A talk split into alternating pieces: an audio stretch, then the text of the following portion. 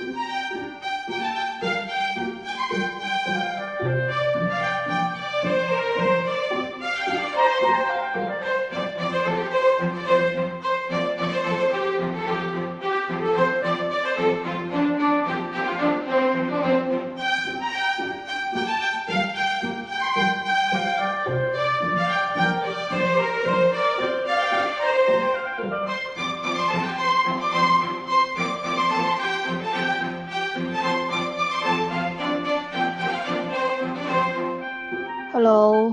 晚上好。今天呢，我们 依约定啊，来录这个已经剧终的国产剧《山海情》。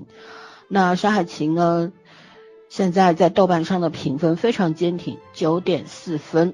这个分数呢，其实以我们三个电视儿童常年看剧的这个审美来说呢，可能是比较偏高的。但是我们非常理解这个高分的由来，因为国产剧真的烂的太多太多了。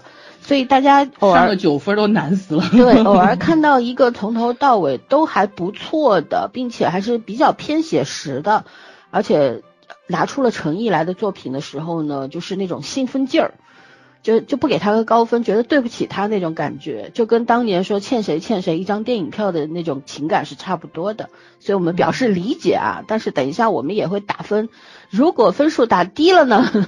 感恳请大家包涵 啊，大家包涵啊，因为我们只代表我们自己，求生欲很强吧。OK，那这个剧呢，我简短的讲一下，它是这个孔笙和孙墨龙两位导演合作的，然后这个剧的另外一个名字叫做《闽宁镇》，呃，编剧呢非常著名的高满堂，真的他的作品呢基本上都算是有保证的啊。然后其实编剧团队人非常多，但是我们最明白、最最最怎么说，知名度最小的就是高满高满堂编剧。那主演的就太多了，知名度还可以，不算小。嗯对比对比对比着来，对比对比，嗯高满堂是挺厉害的，人家好作品还是多的啊。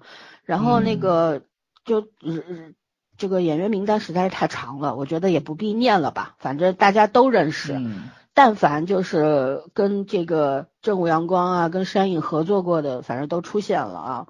然后播出呢，就是很多卫视，然后加上优酷、腾讯、爱奇艺联合播出的，它上新了，也在这个网呃网络平台上面播出。但我就好奇，为什么没有去中央台播出？明明是个任务剧啊，这个百思不得其解。希望有人来 来为我们解答。然后呢，总长数二十三集，这个必须要夸一下，国产剧二十三集，天哪，我我都觉得意犹未尽。人间良心。这个剧 拍个三十集，我觉得是完全可以的，因为嗯我们也看得出来，就是因为一些审核的原因，包括反正当中确实也剪掉了不少的东西。其实大家明眼人都看得出来啊，但是呢，非常理解他们，带带着镣铐跳舞是很不容易的。然后二十三集就有点这方面比较遗憾。然后每集是四十五分钟，它有两个版本，在那个电视台播出的上新版本是普通话配音版，然后在网络平台上面的是西北方言。演员呢，大多数也来自于西北地区啊，陕西陕北的特别多，所以呢，虽然作为我们外地人来说，也听不出其中的区别来，我听着都差不多，说实话。是的，我也是。对，但是群里边有一些不是太一样。对，圈圈因为他有这个那方面，就小时候陕西人，然后我小时候听陕西话比听河南话听得多。对，嗯，那就是你们因为是那儿的人，所以知道。但是像我们这种，我是一个上海人，咱是一个天津人，怎么听得出肯定其中的是区别呢？听不出。群里小伙伴们说是有区别的，那具体区别在哪儿，我们也不知道。而且呢，就是因为这种可能有一些演员讲这个呃宁夏的话，呃宁夏话可能不太标准，也被也在弹幕里面被很多人诟病。其实我觉得这个大可不必吧，大家嗯能够在出现一个以就是全全部都是方言的这么一个剧，我觉得已经很好了，对吧？对，嗯，然后基本上信息就是这样了。然后目前反正我觉得到年底的话，这部剧应该会拿很多奖吧，各方面啊。嗯，可以啊大满贯了。对对对，这个嗯我剧希望这部剧能有英文字幕，然后到那个油管上去播一播。我觉得肯定 老外会的看看，啊老外会喜欢的，老外肯定会喜欢这种风格的，嗯，因为了解我他拍的很，美。对，嗯，确实很有电影质感，有很多的那种大片的镜头在里边。对，OK，那我们基本上基本信息就讲到这里，那我们就要进入一个打分的环节了。那我们还是请这个崽儿先抛砖引玉吧，你给多少分？嗯，我给八点五分，嗯因为这个剧是老三推的嘛，然后我我确实是意犹未尽的看了这二十三集，就是就是从刚开始那种兴奋感，一直到看完了之后那种意犹未尽，就是能看出来这部剧从完成度到精致度到嗯怎么说呢，就是打动我的那种情感上的共鸣。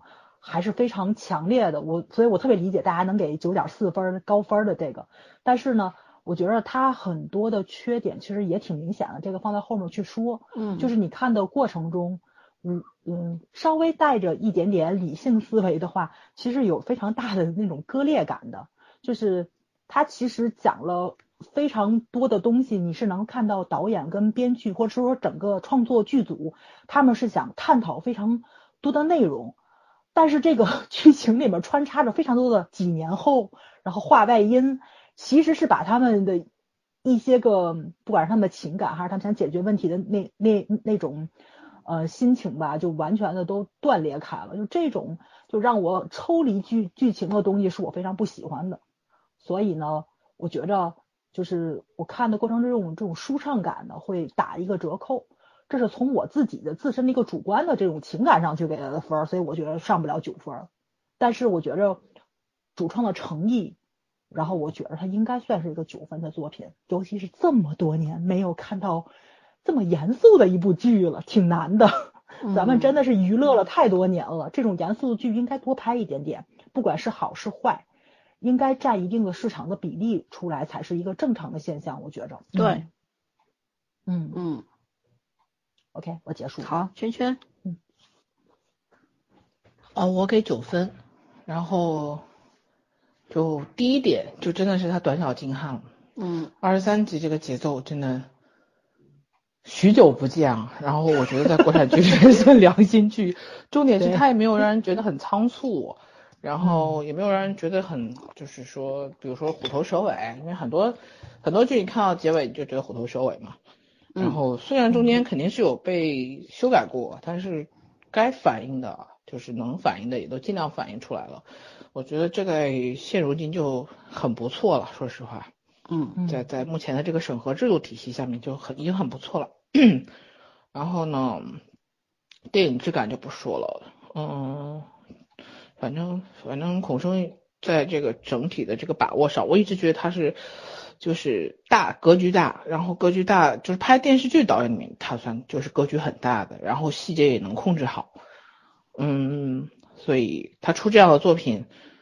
我觉得挺正常的，就是他的一贯水准嘛，九分以上是应该有的。然后呢，嗯这个片子我记得他最开始不叫《上海情》，一开始我看的时候，有人说是孔笙的作品，我说咦，他还挺高产的，因为去年同期的时候他就在拍这个戏了。当时我记这我知道这个情况，是因为我记那时候黄轩接了一个片子《风起洛阳》嘛，结果后来因为这个片子扶贫剧要先拍，而且比较赶，所以他就把《风起洛阳》往后压了，他去先拍了这个，所以我对这个剧有印象，但当时肯定不叫《山海情》。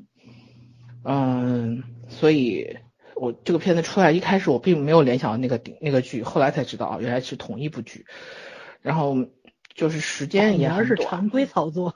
对，现在改成真是常规操作了，不仔嗯细看都不知道是什么情况。对然后反正这个片子没有明显的缺点，就是缺点可能最大的问题就是反应问题不够深吧，但是、嗯、能理解，嗯，对，都该点的点也都点出来了，看得懂的人都看得懂，看不懂的人你跟他讲也没有啥意义。嗯，就是我觉得这个就有点怎么讲呢？可深可浅，这片子就是你理解到哪个层面都可以。嗯，嗯然后严肃的也有，情感也有，但是他他真的情感控制的，我麻烦现在拍正剧的那些导演都学一下，就不要硬弄出一套狗血感情线来。嗯就是人是有情感的，但是情感点就是要这种题材剧，情感点到为止，不要最后把你的主题搞歪了。嗯，嗯所以我觉得九九分没有问题。OK，我是给八分，哎呦，有点不太敢说八分。八分是高分呐。对对，呃，其实我觉得这个剧它是有它一定的问题的，而且这个问题是正午阳光的剧的共共同缺点。等一下会具体讲是什么啊？那现在就先讲一下为什么我要打八分。首先呢，坦白讲，一开始看这个剧的时候，我有一种冲动，我是想给九分的。但是看到十八集往后呢，就整个回落下去了。我当然明白是为什么，因为任务剧嘛。我也看了这个剧组后来那个在剧剧中之后，在微博上发了一篇小作文，就是说整个过程好像就短短几十天，就给他们下达这个任务之后，他们制作剧本啊，整个磨合啊什么到开拍就几十天的时间。所以呢，他们也知道中间存在了很多的问题，很多的瑕疵。但是呢，他说每个演员都是扎根到了这个地方，脚踩着黄土地的时候，情感一下子就真实了，就你就突然就觉得自己就是这里的人了。那我们在剧里边也确实看到了这样的一种真情实实感，就是我很多的镜头给我的冲击感是很强烈的。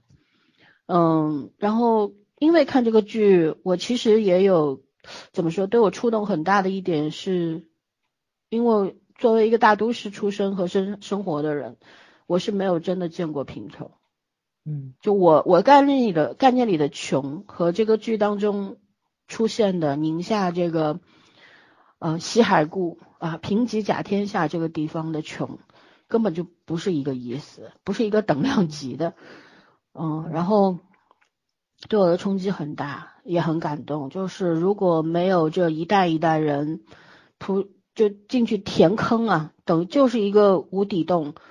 那么多的人，老百姓也好，干部也好啊，进去填，国家也拿出了大大笔的资金以及资源上面的扶持等等，才让现在的这个西海固地区变成了一个叫做“塞上江南”的这么一个美誉的地方。就是啊，我也看了一些两千年左右和现在二零二零年这样子的一个对比的图片。真的差距天差地别，以前真的就是黄土高坡，现在也是，呃，到处都是绿意啊，有很丰茂的梯田等等，然后老百姓的生活过得也还都可以。但是说实话，他的这种还可以和我们生活的质量还是有很大很大差距的。对，所以看了这个剧，由衷的觉得，呃，感谢自己投胎。投的好，投的好，对，就从来就这句话经常说，说自己命好，投胎投的好，但是有真情实感的，就是那种这种觉悟的，这是第一次。说实话啊，嗯、我觉得对我有一定的教育意义这部剧，然后也看看到很多朋友在聊这个剧，包括朋友圈，很多人当时一直在刷这个剧，在推荐。那我也觉得大家的感受都差不多，都说这个剧太好哭了，然后很费纸巾，然后呢就是。看到停不下来，就就恨不得一两天就把这个剧刷完。我有个朋友周六周日连看着两天，把这个剧就是没日没夜的看 看完了。嗯、然后问他跟他聊说，哎，你观感如何？他说让我缓缓，我一下子说不出来。对，呃，所以我觉得呃，虽然我只给了八分，但是真的是一部值得大家去呃好好品鉴的一部作品，因为剧。只是一个表现形式，但是它讲的是一个真实的，我们同一片蓝天下真实的一段，怎么说？一个一一一段社会剪影吧，或者说一个时代的切片，嗯、对吧？是跟我们一样的中国人在经历的生活啊，所以挺好的。这样的任务剧可以多一点。我我一直对任务剧是不感冒的，甚至于一开始群里有朋友在推《山海情》的时候，我一听任务剧又是正午阳光的，我就不想看。说实话，正午阳光的剧我不太喜欢，包括像 大江大河啊什么的，我都没有看，我都没有看过。所以，但是当我打开《山海情》之后，就真的是一口气看下来的，没停过。嗯，对，所以非常推荐。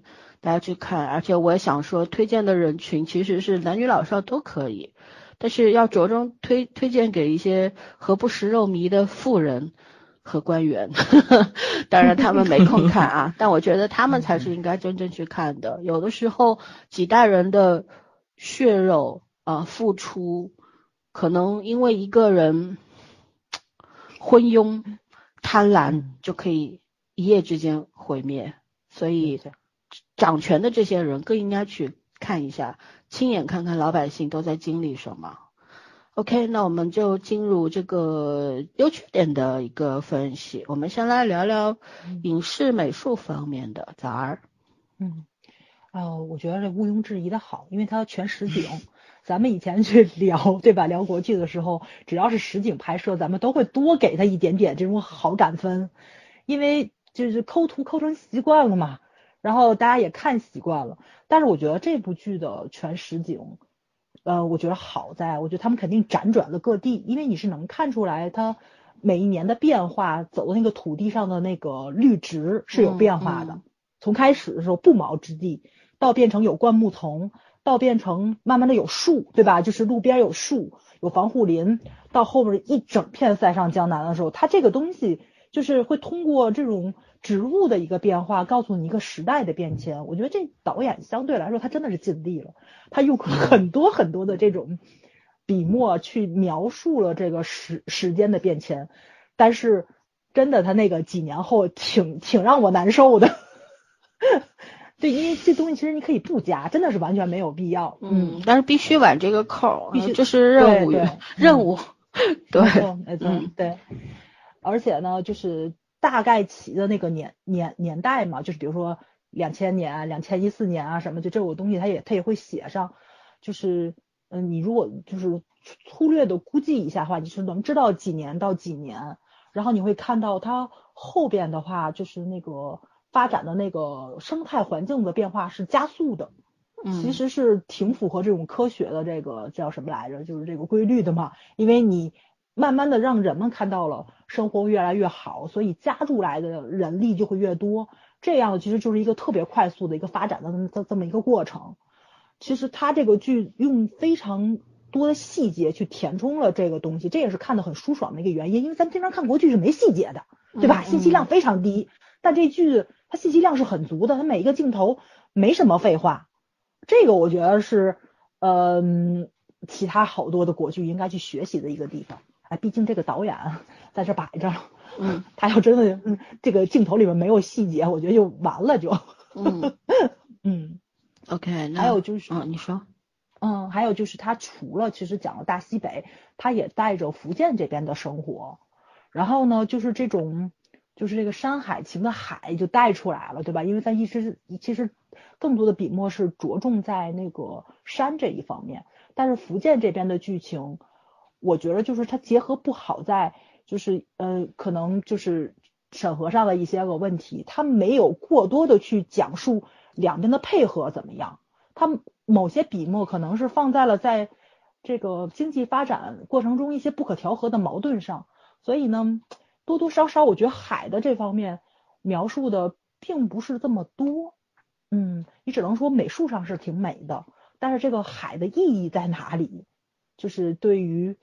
这个大西北这边的帮助，我觉得有点浮于表面，对，嗯，这是让我觉得有点欠缺的地方吧，嗯嗯，但是点题了，真的是点题了，我觉得就是导演跟编剧都尽了很大的力，就是超级多的呃剧情啊，跟一些人物的台词啊，他对剧他对剧情的推动上，嗯是让你能够看到这个是两方的。城市或者说是省市的政府之间的共同努力，这并不只是老百姓自己的心态上的一个怎么说积极向上你就能完成的事情，是政府大力扶植的才会把这个项目做的这么好。就这方面，他其实还是讲明白了。嗯，那废话嘛，他必须他他要你拍 这个，不就让你说这个吗？当然了，但是没有这么大的很多国。对，没有没没有 国家的整个政府的这种巨大的资资源，你光靠理想主义者，光靠当当地农民，不可能实现的，对不啦？对，嗯。但是咱很多任务剧不是讲不明白吗？但是他真的是讲明白了，嗯。包括咱们就是以前群里聊天儿，就是一个姐姐不也说嘛，她经常自驾游的时候，你是能够看到西北或者说是西藏啊、新疆这边的变化。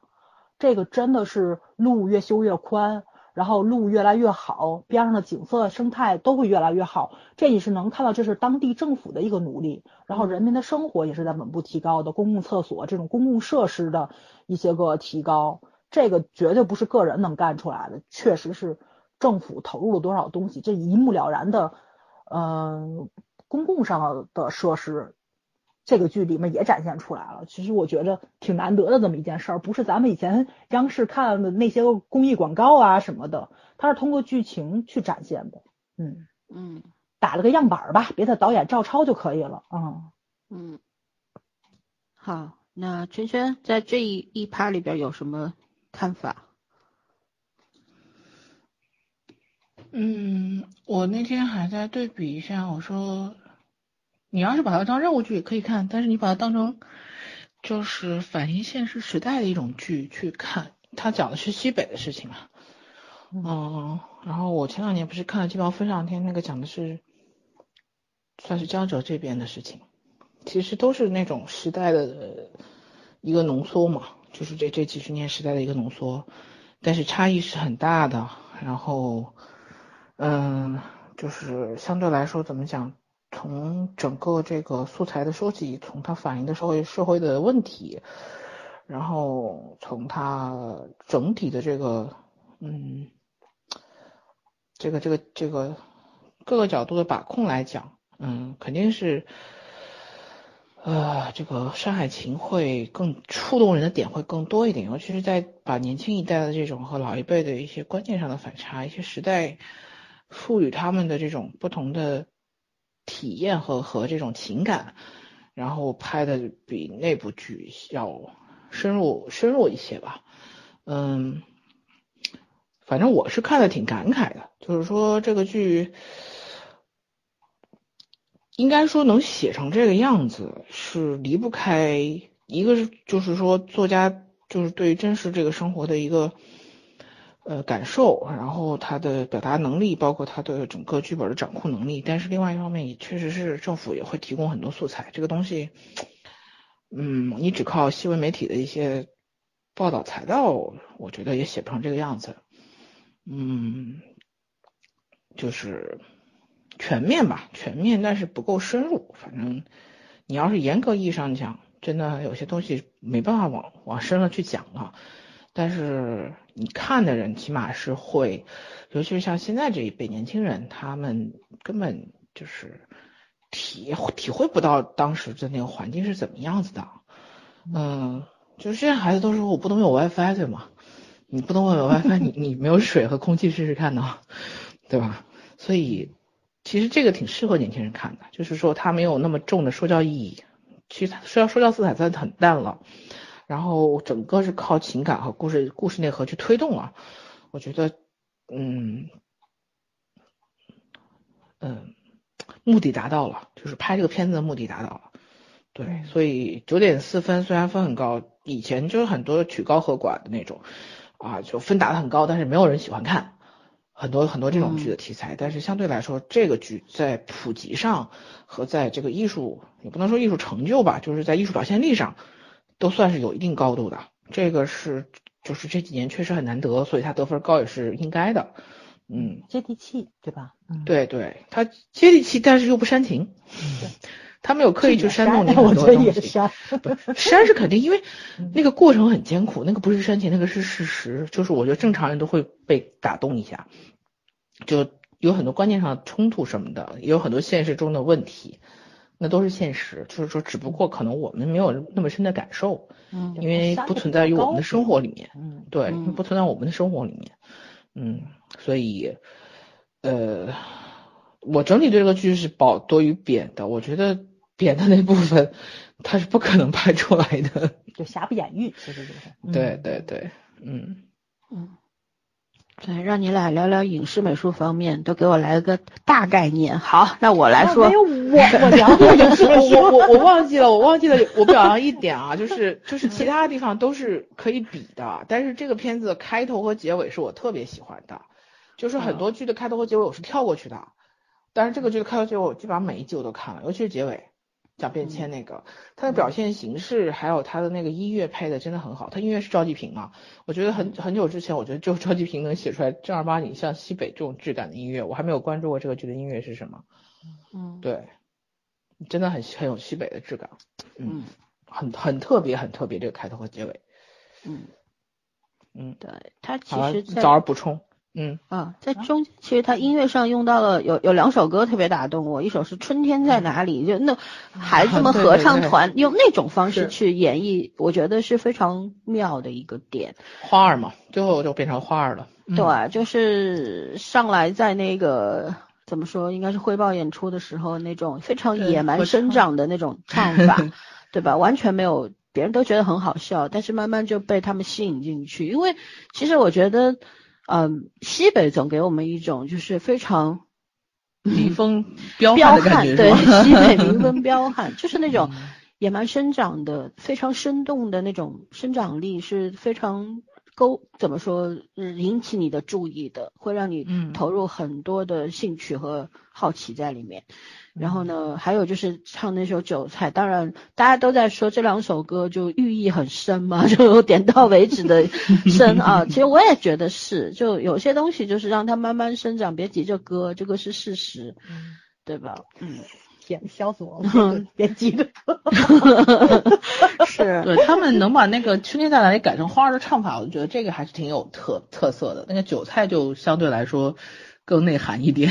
对，比较那个，我但是 就是以前就是老说到这种西北的，然后音乐信天游啊、黄土高坡呀，总是这种，然后也大家就知道很多西北的、陕北的小调啊什么的，里边就跟东北的二人转似的，里边有很多荤的东西，对吧？哥哥妹嗯妹，对，就但是他们是什么？其实很多可能所谓的高雅人士会觉得特别不登大雅之堂，觉得什么东西啊，唱的都是。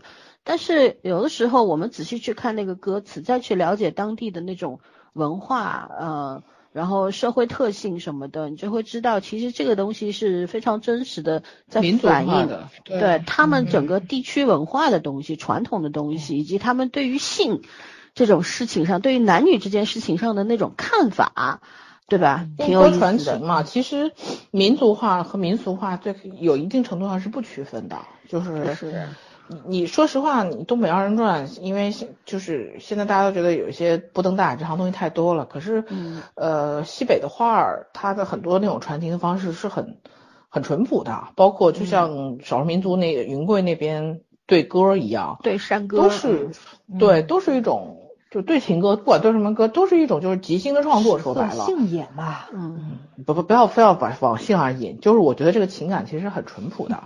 就他们的感情更加的直误会接吧。对，嗯大家误会的太深了，就觉得这东西就就是俗气，其实根本也不是那回事儿。说实话，现在城里孩子什么都有，就没有热情，真的很缺乏热情。我觉得这个剧里面很多地方让我看到的就是说，为什么这些地方能够快速成长，是因为就一方面是需要，一方面是热情。我们相信孩子什么都有了，但是就没有热情了。对，就是当你拥有拥有特别多的时候，你可能就会对对很多事情失去那种嗯兴趣对，还有就是得来太容易啊，你就不会珍惜嘛，对吧？珍惜是，嗯，对我我想说一下，就是我觉得节目呃不是节目组剧组的这个道具真的是做的非常好。你看，还有就是化妆方面，呃，嗯有几个有，比方说像游泳扮演的大有叔坐在。地上村口地上等着人家来收蘑菇的时候，收德收德老家蘑菇的时候，他那个脚踝上呢就是黑搓搓的，就是那种好久好久没有洗过脚的那种，不怎么洗澡。不是说那边的人脚跟有村，对吧？嗯，然后 因为那边缺水嘛，水就跟黄金比嗯金子还贵。然后他可能就我那天看了一个帖子，就说那边在最苦的时候，一一真的是一辈子只洗三次澡，出生的时候、结婚的嗯时候、死的时候，所以就嗯。特别能够理解那种，就但他在化妆上面都呈现，包括像黄轩啊，呃，还有那个热依扎他们的那种脸部的那种，基本上都是自然的那种沧桑。高原红，我觉得也这都不是画出来的，可能就是在那边演员就根本就不去保养，不不不遮太阳什么呃，的，不不会不会，那个还是有点化妆的，他化妆化的蛮好的，因为那个东西不是一两天能吹出来的。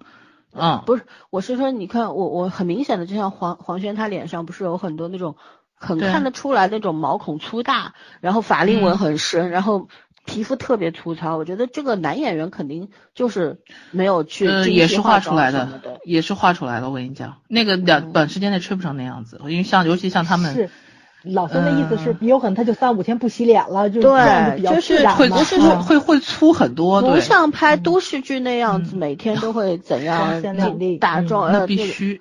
啊，助手给你天天撑着伞伞啊什么。这里边嗯你说除了化妆，我觉得他真实东西特别多，对吧？对他在妆容上面，应该说不是妆容，我觉得很多男演员他就是完全抛弃了那个妆容的东西的。你像游泳啊什么的，我觉得脚脚上的泥巴什么的肯定是画出来的，擦的那种黑的颜料什么，但是他整个状态就完全投入到这个里边，就是一个当地的老农民的那种感觉了。一个是这个，还有一个就是，嗯，我觉得就是置景方面吧，除了本身还原了，就整个是本来就在这个地区拍的之外，就是它还原了很多，比方说它以九六年故事的开始是九六年为背景的嘛，那那个时候大家住的住房条件啊什么的，肯定有很多是重新开始置的景，现在不一定好找这种地方，对吧？嗯还有就是像蘑菇也是他们剧组亲自自己自己种种出来的，就完全去演员们去体验那个，就像拍到那个热依扎和几个女演员在那边，就是扒了那个用手也不戴手套什么扒了那个呃，热扎衣，呃呃热扎衣热衣扎吗？热扎衣啊，不管叫什么，反正啊，热衣扎，哦，热衣扎，嗯，我 搞什么你？我一直叫的是错的，我都去查了，你知道吗？我也不我了。想一直是热衣扎嘛，对吧？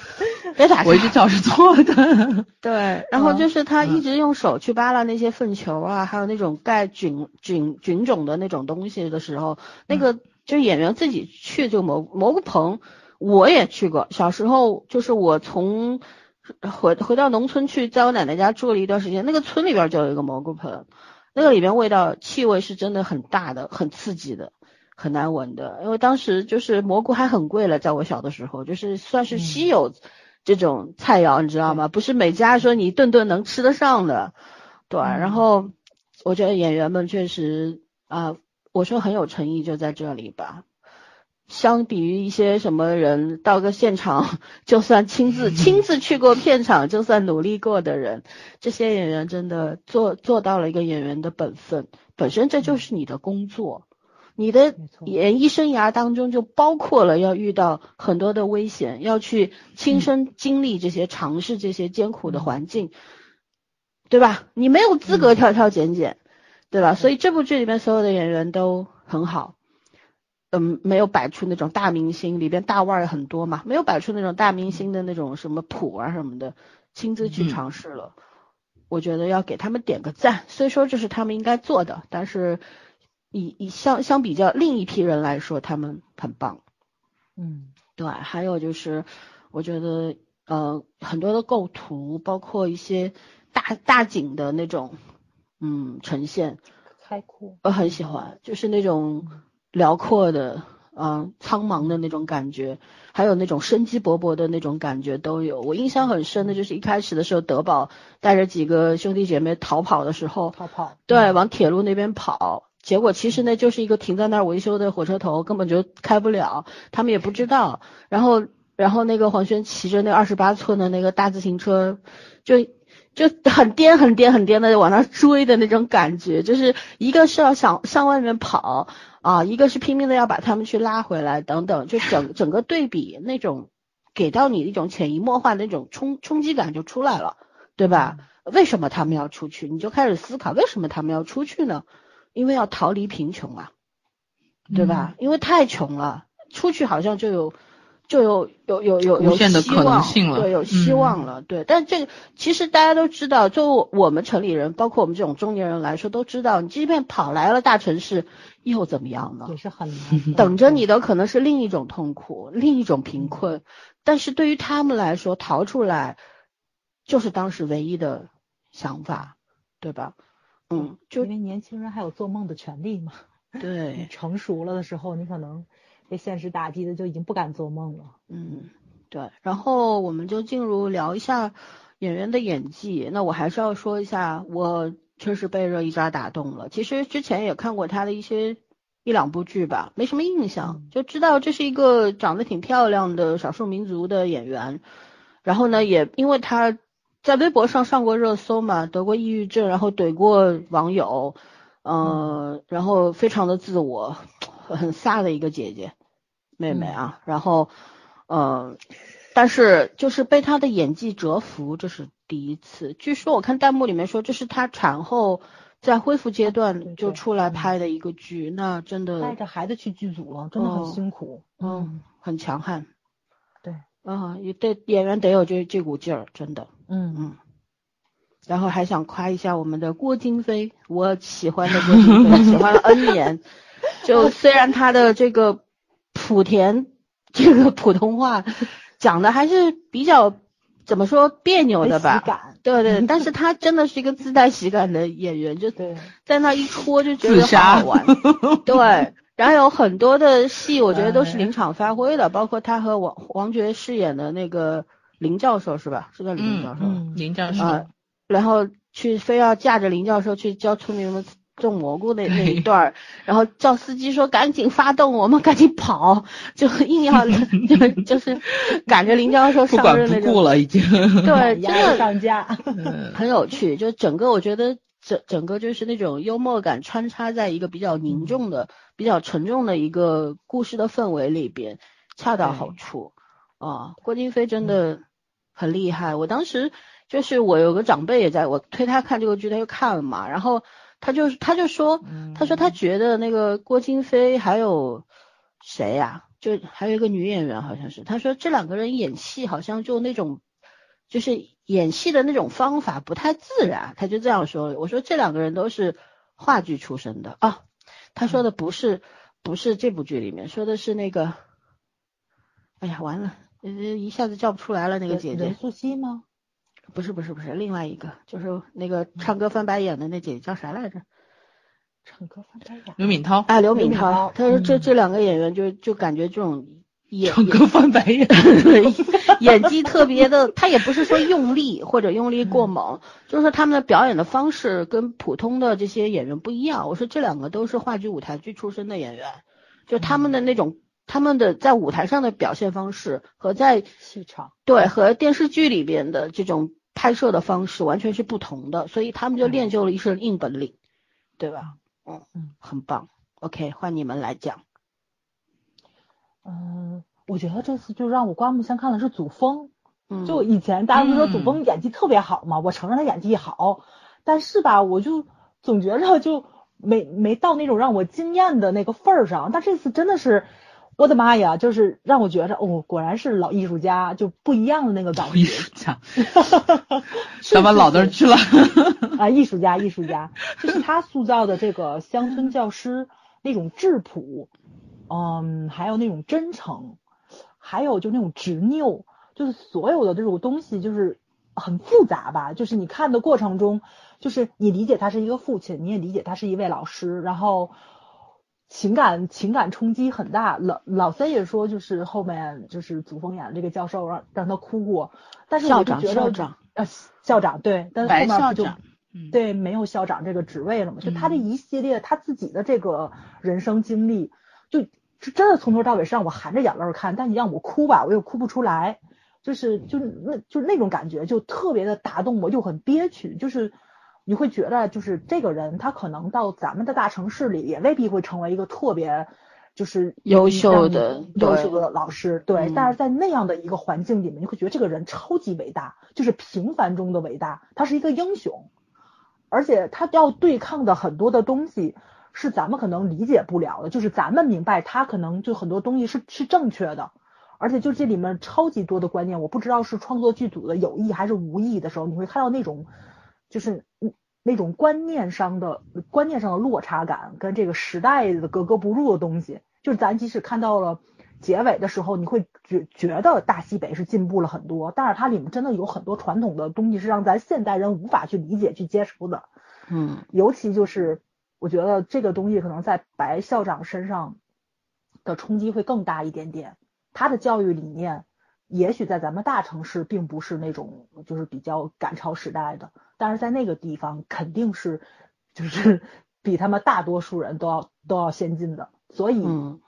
他那种无力感，跟他最后就是让孩子们去合唱团唱一首歌，然后没有到十六岁的孩子们坐着车去福建打工的那种落差东，哎，我现在说了我眼泪就要下来，就就就那种东西让你特别难受的，就跟咱们以前去看张艺谋的那一个都不能少那个感觉是一样的，就是他的那种情感不剧烈，但是你看的过程中你会想一想这个年代，就是都已经到现在了，然后你还会有这样的地方，就是为什么这么多年咱们的希望工程还在进行下去？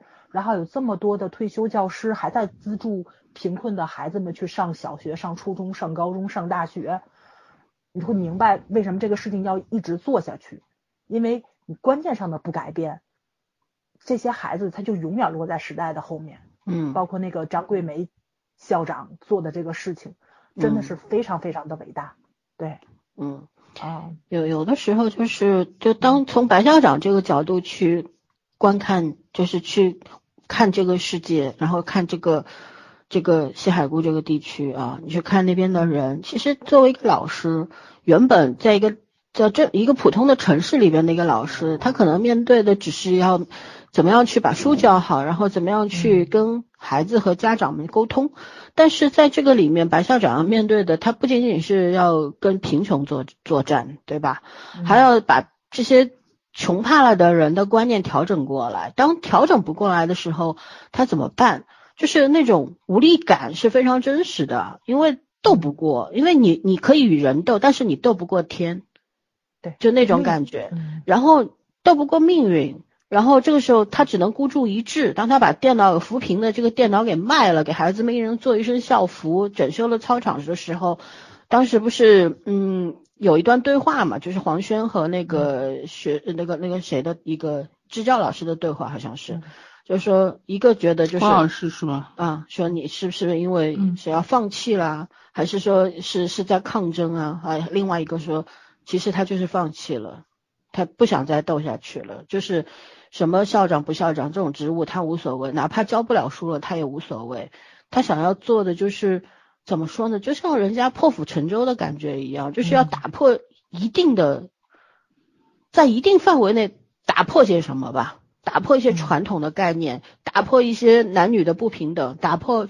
读书无用论等等等等，嗯对吧？嗯嗯，要打破这些东西，你必须要付出代价的，那他的就是那个代价。嗯，其实对牺牲非常大。对我们可能过惯了就是那种社会达尔文主义的生活，优胜劣汰。当当我们这种城市人用着自己惯常的目光去看待白老师的时候，你就觉得他是一个崇高的理想主义者。嗯有些事情你就觉得他很幼稚、很可笑。比比方说他拒绝支教老师的到来，但我们从我们的概念上来说，就是总有老师去总是好的呀，他能够带去很多新鲜的东西，对吧？给孩子们一些更加先进的教育模式等等。但是从白老师的角度上来说，就是一个不能扎根留下来的人，你孩子们对你产生了感情之后，你走了，你对他们的伤害会更大。所以可能他这种想法是落后的，是不不切实际的，甚至于说可能是不正确的。可是我们要如何去站在他的角度上理解他？我觉得这是电视剧留给大家的一个问号。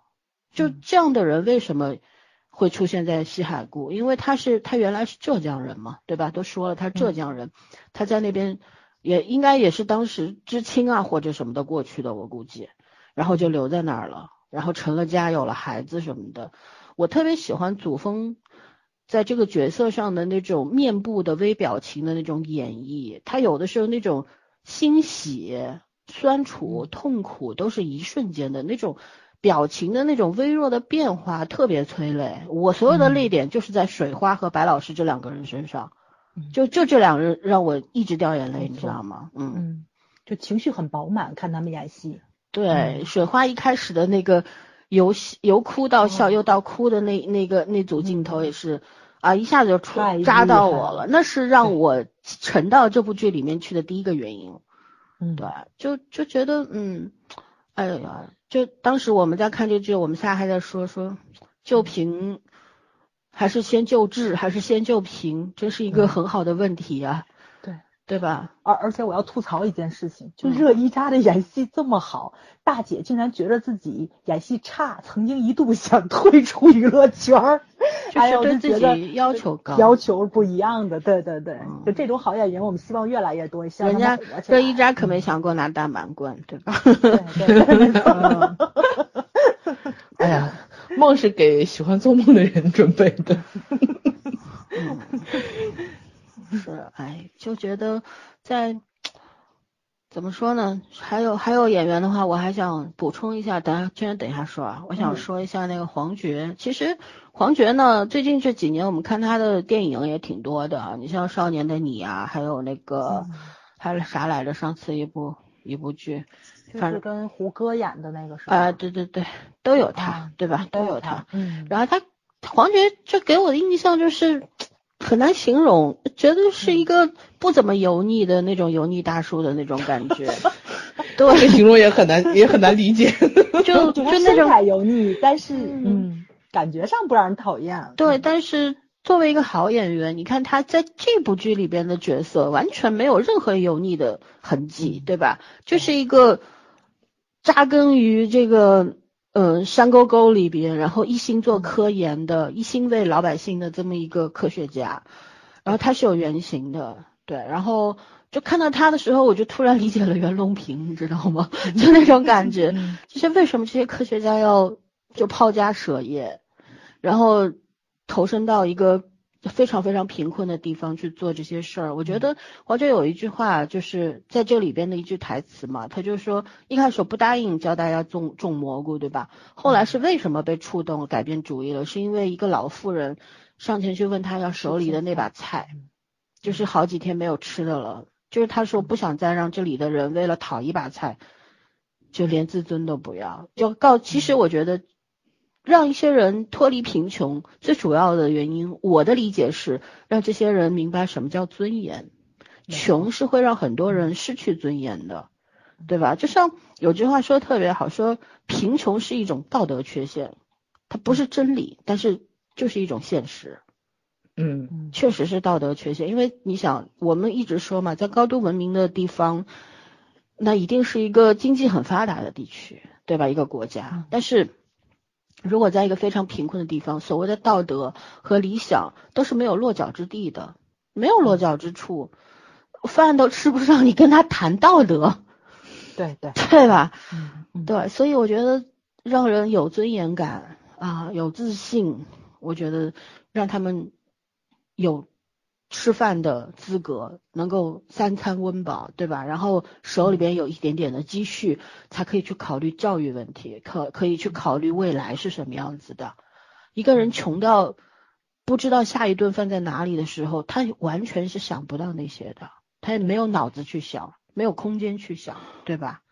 嗯嗯嗯就还有个剧情，嗯就是那个谁，陈金山来的时候不是说小偷嘛，那嗯件事情，黄轩不就不爱听了嘛，嗯就说的是介绍了一下这边的情况，其实也是讲了这个，就你道德与不道德是有一定演变在里面的。嗯你强加的道德其实是最不道德的，就是嗯刚刚老三说，他们都穷成这样了，你用道德标准，用其他的地方的道德标准来要求他们。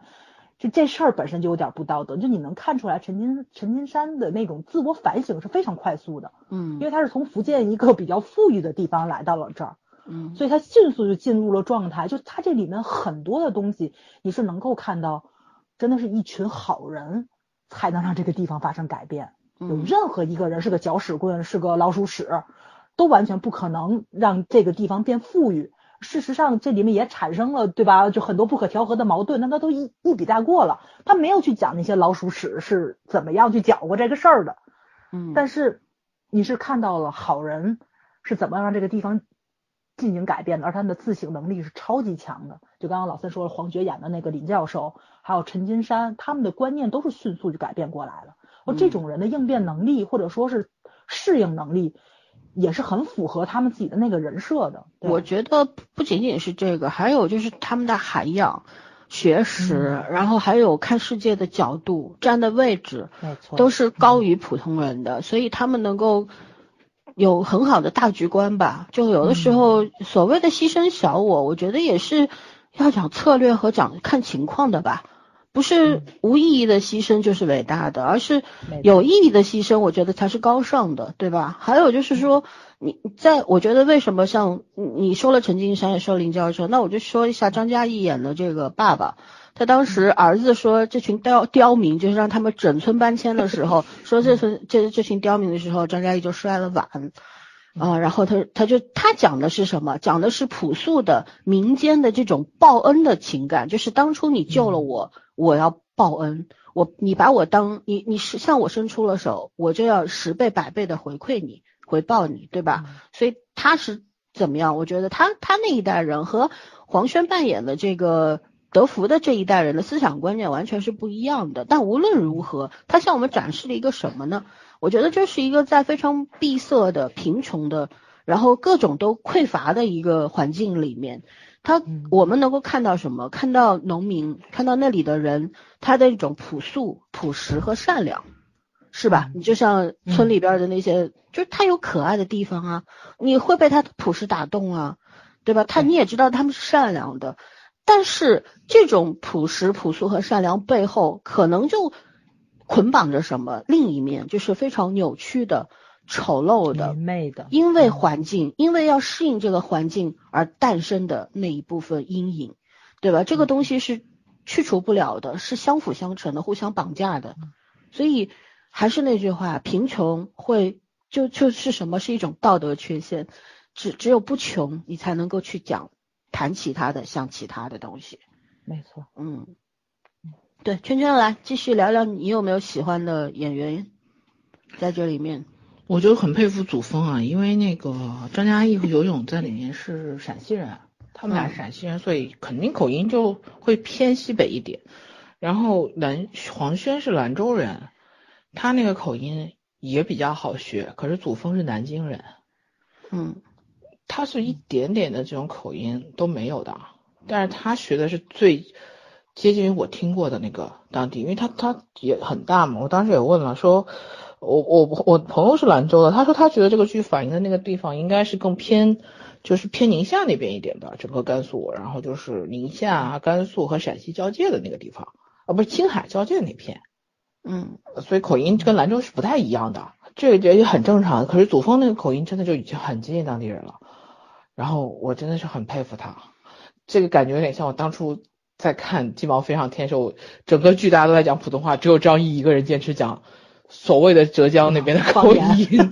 对，虽然也也没有很像，但是我觉得他很尽力了，你知道吗这种感觉。嗯嗯嗯，我真的是很佩服他。然后他这个角色也确实是，呃，说起来就是这种角色，其实在很多的这种。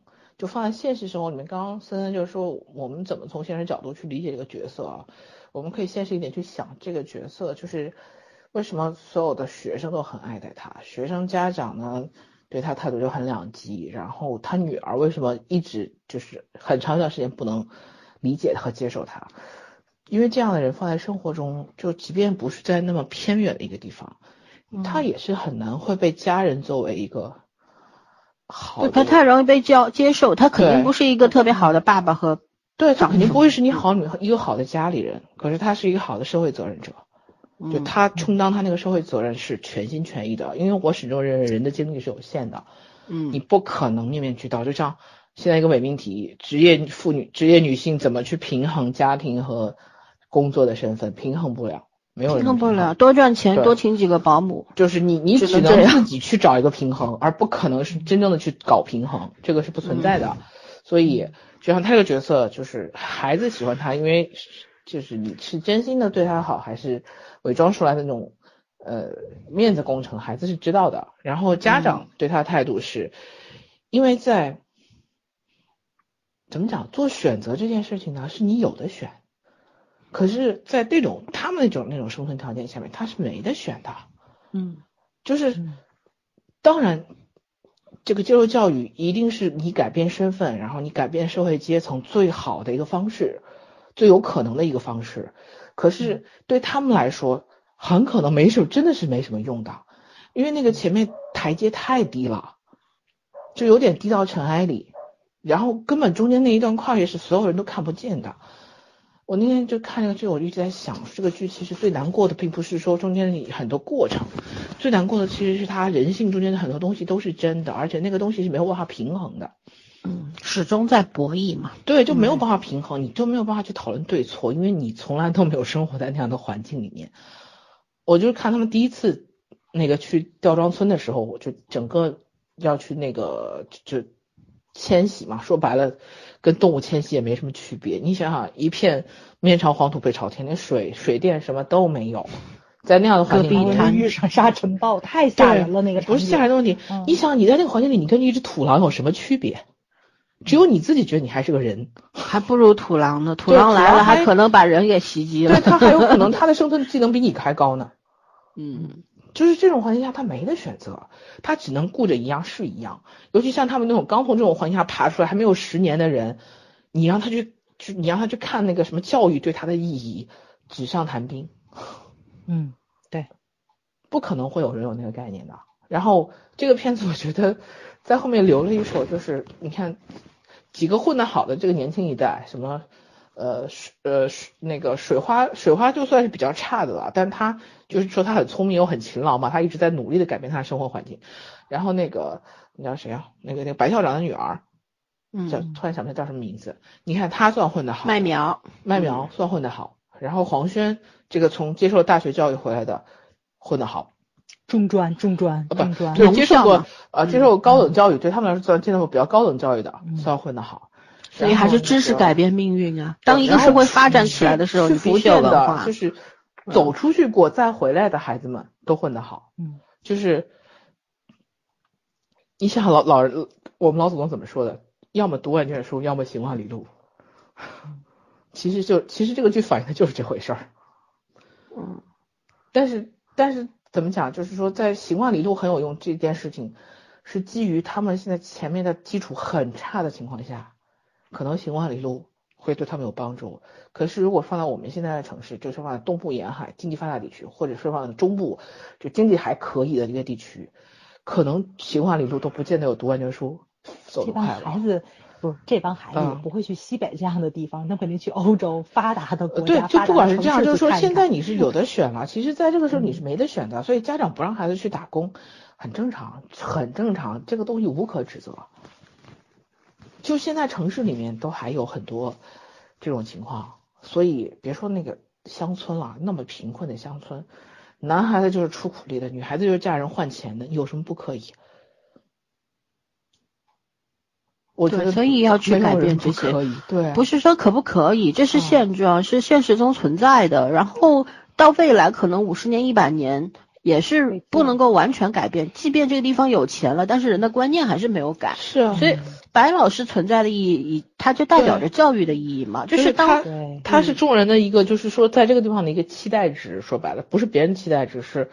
是播种了一个期待，也就是他可能影响力很有限，但总他就是一种希望的代表嘛，代名词嘛，对吧？你不管是永泉村还是闽宁村还是闽宁镇，你一路走来，从一个山里边山上，然后到戈壁滩，然后到发展成一个成规模的镇，有几万居民这种情况底下，这个时候当生活富足的时候，就需要更多的像白老师这样的教育者的加入，对吧？是。是有的时候我们非常理想主义的一厢情愿的说，哎，是不是要先教他们文化呀？然后呃再说什么，可能就会同时的从智也好，从经济方面也好，同时发展起来，这是不现实的。那那叫乌托邦，嗯，对吧？这个片子其实给我的感觉就是很乌托邦，说实话。对，这个因为其实说白了就是我们现在城里面孩子是，就是更多的人是在讲知识，已经不是知识了，就是说你。你要自己在知识基础上，你有判断能力，你有逻辑思维能力，你有思辨能力。可是其实这帮孩子，知识对他们来说就是最基础的东西。对啊，因为城里的孩子什么都没有。对，大家都说高考是对中国人来说最公平的一件事儿。可是要想到的是，城里有很多的孩子，他根本就不需要参加高考，对吧？但是有很多孩子连上小学的机会都没有。是。所以这这就是什么？我觉得就有一句话就是，哎。呃，杂志上看到说人类最大的不平等就是出生地的不平等，这个没对啊，就是。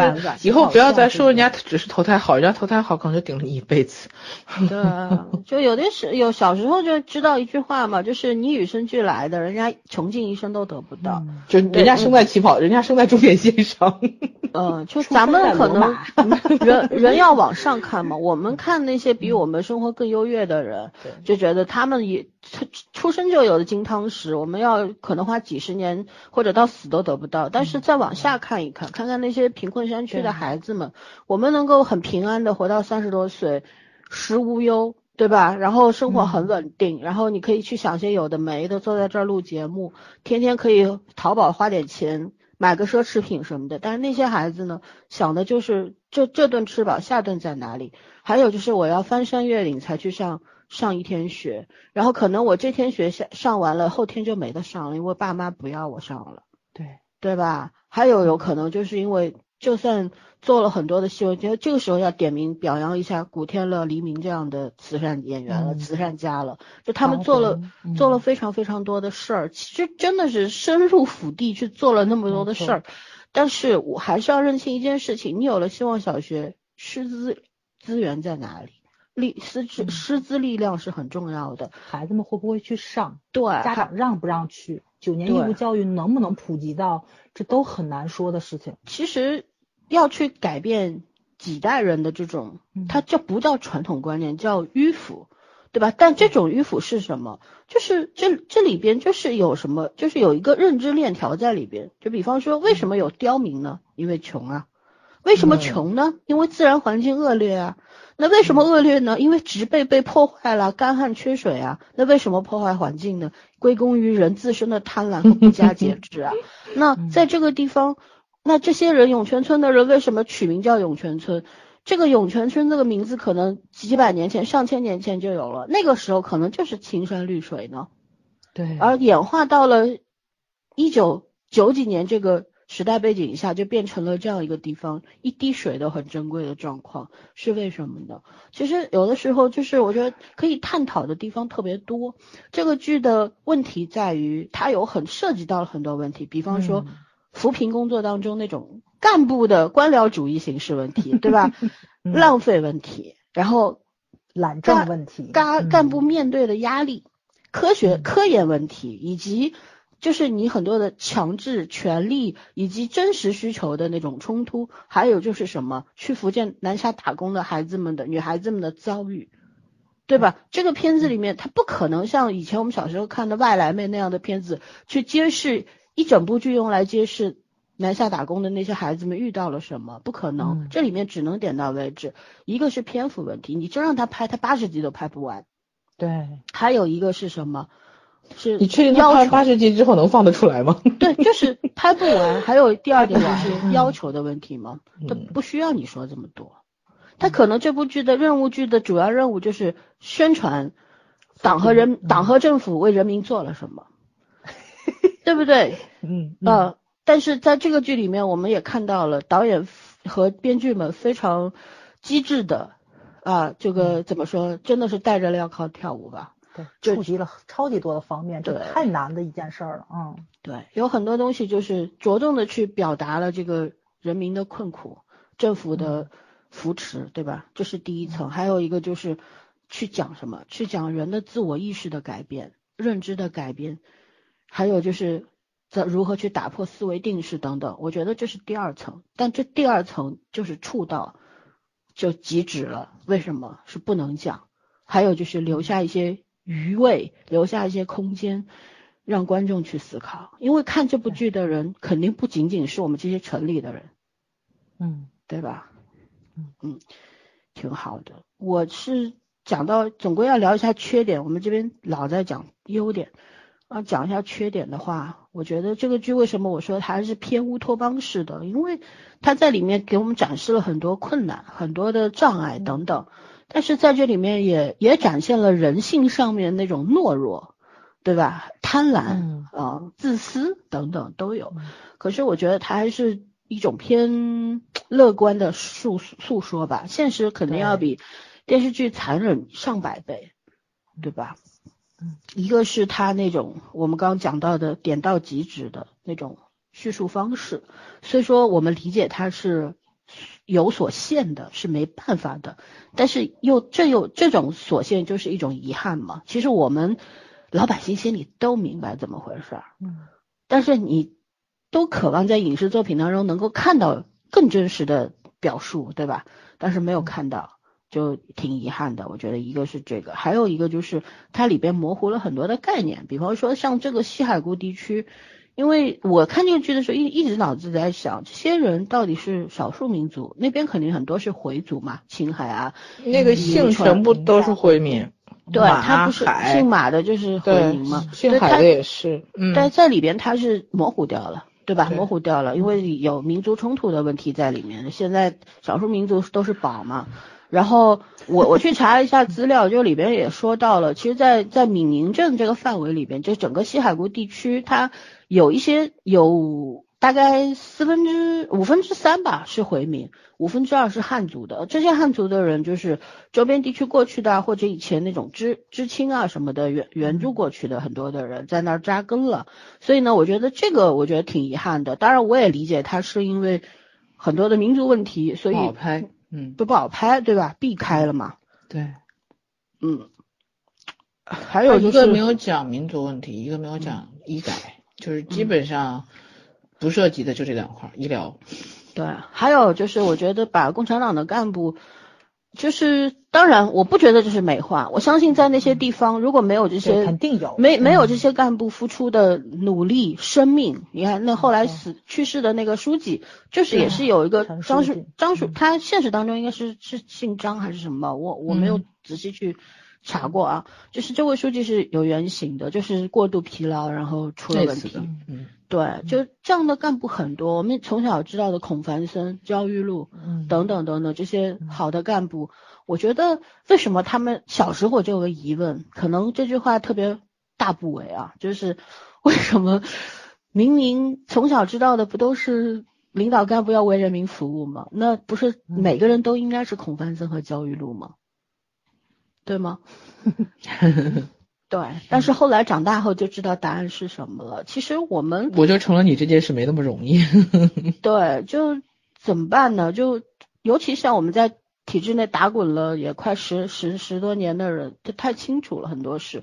有的时候他有一个好的政策出来啊什么的，嗯，他可能真的是需要大家孤注一掷的去做，大家不怕摘乌纱帽，然后嗯都要拼了命的去才能达成的，上下配合。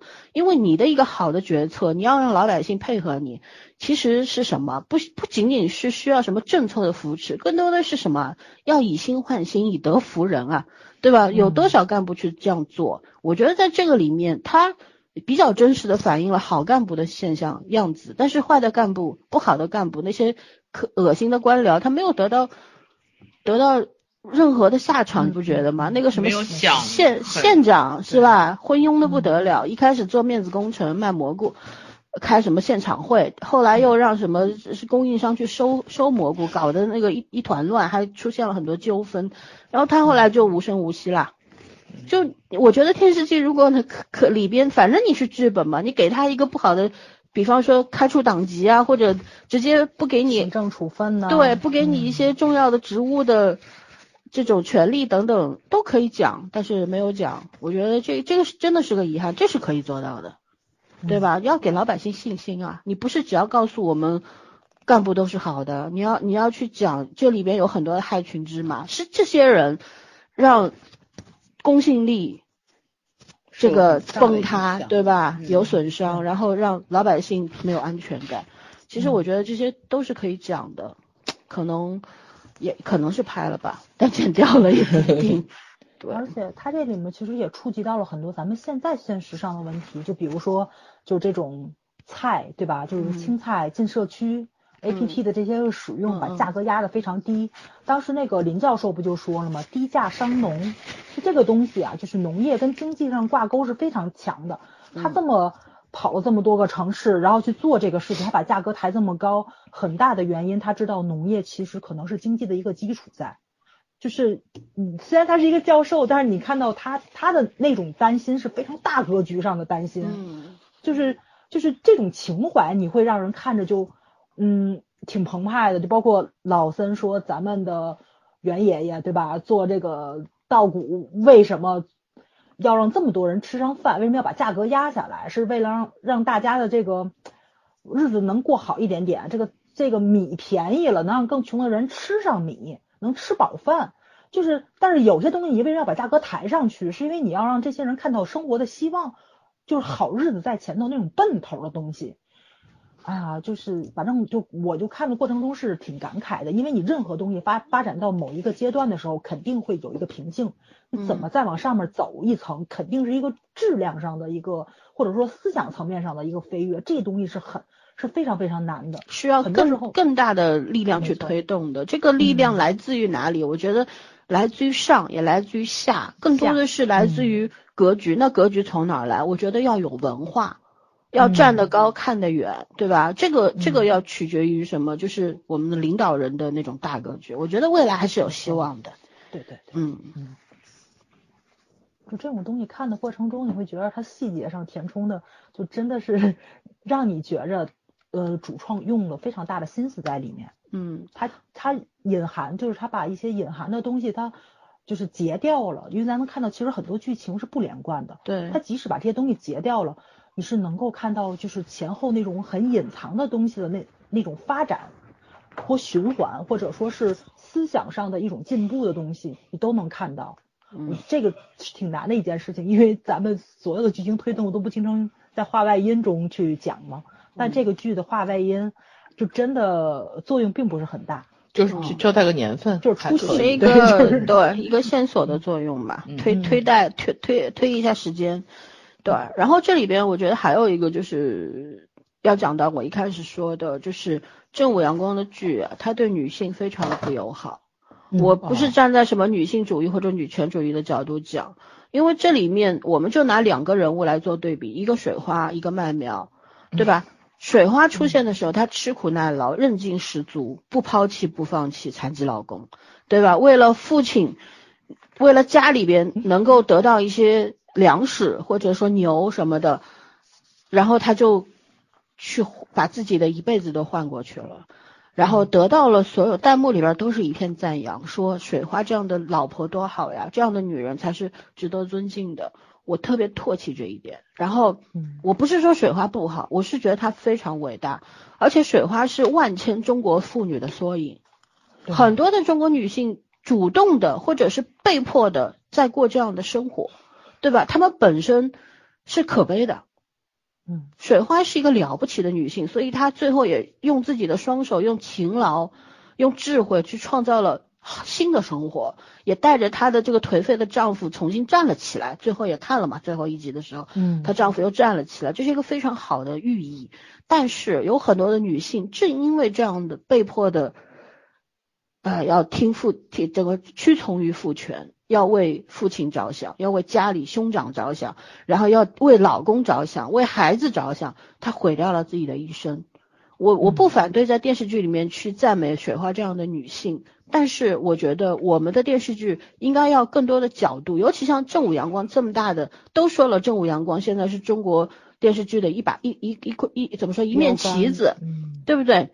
嗯，那你作为这个旗子的作用，我觉得要更好的去讲什么，讲水花这样的女性值得更好的生活，更好的人生，对不对？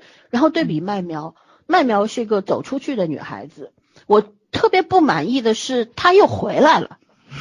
还有安排了跟青梅竹马的，对，来了个重逢。他当他在那边就是以跟白宇饰演的的那个记者，那个那个记者，对啊，然后白宇那么多镜头，我还以为他俩将来有点什么，结果最后都回来了。还有那个 面包车司机，厂里的司机，就都是城里的男孩，对吧？对水花表啊不对麦苗表现出了好感的时候，你知道弹幕里骂声一片，就让让他去死啊，让他滚啊，他不配啊。德宝只要有钱了，就不需要女人有的是，为什么非要指望麦苗什么的？我的妈，各种这么可怕。对我很生气，看到这些弹幕的时候，我就觉得怎么了？是不是每个女性都要活成水花那样子，你们才满意？你们才觉得这是中国女人应该的命运？麦苗为什么不可以去选择她走出去以后，一个人打开了新的眼界，看到了更花花绿绿的世界，他有权利去选择更好的生活。他留在福建怎么了？对吧？只是因为这个剧本的需要，他又回到了这个地方。他回到这个地方不仅仅是因为爱情，他更多的是因为理解了他的父亲，以及他有远大的志向，他要建设他的故乡，对吧？他带来了资源。那我觉得这个东西是更需要拎重点的。所以我觉得电视剧在往前走的时候，这部分观众啊太滞后了。嗯，你你用传统两个字去形容他们是糟蹋传传统这两个字儿，我觉得他们就是迂腐和蠢。为什么呢？在他们的概念里，理理所应当的认为女性就应该是牺牲的，嗯嗯。这就是女女权要战斗的原因啊。没错，对吗没错，就是你可以塑造这样的角色，但你不能够都放在女性身上。你用这种道德标杆去要求所有的女性就做到这个地步，你把门槛拉得太高了。你让大家怎么去活，或者你让女人怎么去活，这个东西太可怕了，简直是。对那你为什么不能放在男性角色身上呢？这也有，就德德宝和水呃麦麦苗属于同一类嘛，同一类走出去又走回来，但是嗯。德宝是挨了打，在外面 吃够了棍子逃回来的，对吧？但是德宝不是下矿被砸了？对呀、他他嗯是是因为受不了外面的环境，所以逃回来的呀。但是麦苗是因为在外面过到了好的生活，他又回来了，这是有本质上的区别的。区别的，对对我，我觉嗯得就是看从什么角度理解，你也可以理解为他在歌颂麦苗这样的女性。那如果电视剧的主旨是去歌颂这样的女性的时候，让麦苗和雪花做对比的时候，那我们观看《山海情》对《山海情》投入很大热情的这些观众们，是否也可以反省一下？为什么你们都在谴责麦苗？当麦苗回来跟德宝在一起之后，你们又去歌颂他，说：“哎呀，麦苗还是那个好麦苗啊，没有抛弃青梅竹马。”怎么了？他就算跟白宇饰演的那个记者在一起，犯了法了吗？嗯对吧？啊。麦苗这个还有那个就是他父亲这方面的加持，对啊就，是那个谁的女朋友还是老婆，就是家里有药房的那个，嗯，那个更搞笑了，在更搞笑在这儿扎根了，怎么了？嗯就是当时大有叔说的是，呃，就不管怎么样，男人怎么可以倒插门呢？嫁过来，对对对，对呀、就这一这个角色写的，我觉得吐了都要。嗯，为什么？嗯他他为了爱情就可以抛弃父母吗？他也是有爹妈的人，他为什么要要嫁到千里迢迢？就因为女女可以远嫁，男不可以倒插门吗嗯？对吧？呃，对这个角色，那个弹幕里也有啊，类似嗯就是女人自古都是可以远嫁的，就有这句话的。大家有兴趣就可以打开弹幕看一下啊。哎呀，我就觉得，就他们这些观众啊，才是应该被改造的人呐、嗯嗯啊，西海固的人是有救的，你们没救了。嗯对，OK，那我们继续往下聊吧，咱们聊聊中国式的父爱，因为在这里面我们看到了不同类型的父亲，最主要的，比方说张嘉译饰演的这位马爸爸，还有大游泳饰演的大有叔，以及呃祖峰饰演的白校长，这是三个不同类型的父亲，对吧？咱们来聊聊中国式的父亲，白老师不算，白老师是一个非常开明的。拥有先锋思想的一个好爸爸。那另外两位动动辄打骂的爸爸，我们怎么去解读他们？早儿来说说看。嗯，其实还是父权的那个意识很强烈的东西吧。嗯，反正我没有什么，就是看的过程中没有什么太大的感触，因为我觉得就是这种东西在咱们现在大城市也依然存在着，就是他父亲在家里说一不二嘛。就嗯没有打骂了这个东西，但是就是决定权、一家之主的这个概念，户口本第一页儿这个现实是到现在还在存在着的。嗯，包括男主外女主内，老婆怀孕了在家里面带孩子，然后呢，呃，退休了，爷爷姥爷可以在外面去过自己的小日子，但是奶奶姥姥要在家里面帮着带孩子，这个东西是从上一代到下边就一直都是这个样子的，所以这个剧情就是放在他们那个地方，我觉得就特合适，哎，不是特合适吧，就特正常、特现实，因为在咱们大城市都都这样，何况是那个地方呢？就是，嗯，但是这种天经地义吧，其实多多少少你看的过程中，就还是觉得他们这个观念就是就有点落后嘛。对，而且会更简单粗暴的展现出来这个东西，冲击力还是很大的。但是其实啊，你就想这个问题，就即使冲击力这么大，就我看的过程中我都觉得很正常，那么肯定大家看的还是很正常。这种这种觉得正常的这种感情，我觉得就挺荒诞的，对吧？嗯嗯啊，所以我们说这是个男权社会的时候，还有人骂我们说我们危言耸听呢。这这就是个男权社会啊！咱当然，这男权社会是不是都是不好的？当然也不是了。只不过在这个男权社会当中啊，被牺牲的可不仅仅是女性哦，是不是？因为她水花的丈夫其实也体现出来了，他的那种自卑跟他的那种，就是我我很理解他，因为本身就是。你作为身体上有缺陷了，不能自理，或者说你不能为家庭做出一些贡献的时候，不管他是不是男人，就是一个人，你都会有那种怯懦的心理，或者痛恨自己，甚至于是你生个病，可能都在家上在床上折里折里照顾你的人，这很正常的事情。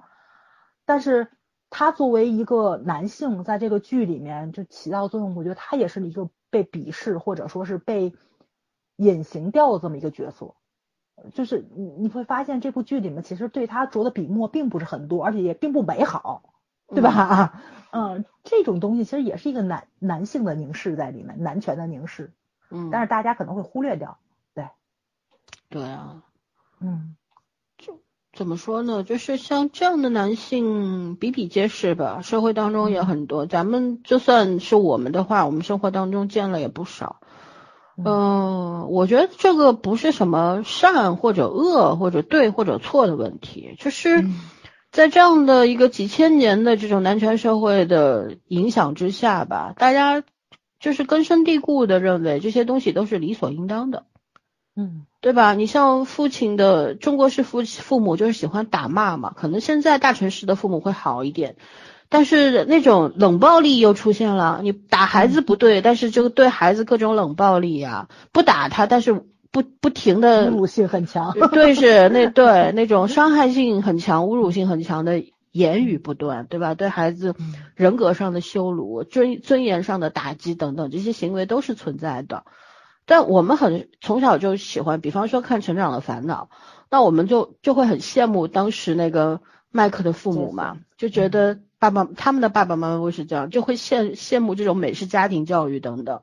那在我们现在是现到我们这一代人，我们有孩子之后，可能你还你也会去想象说这样的教育方式会更好。但我也理解父母们啊，就有的时候可能自己生的都想掐死吧，就是孩子真的太烦了，太淘了，只是出于责任心和天然的爱，所以要去忍耐他、包容他、理解他、爱他、教育他，对吧？但是。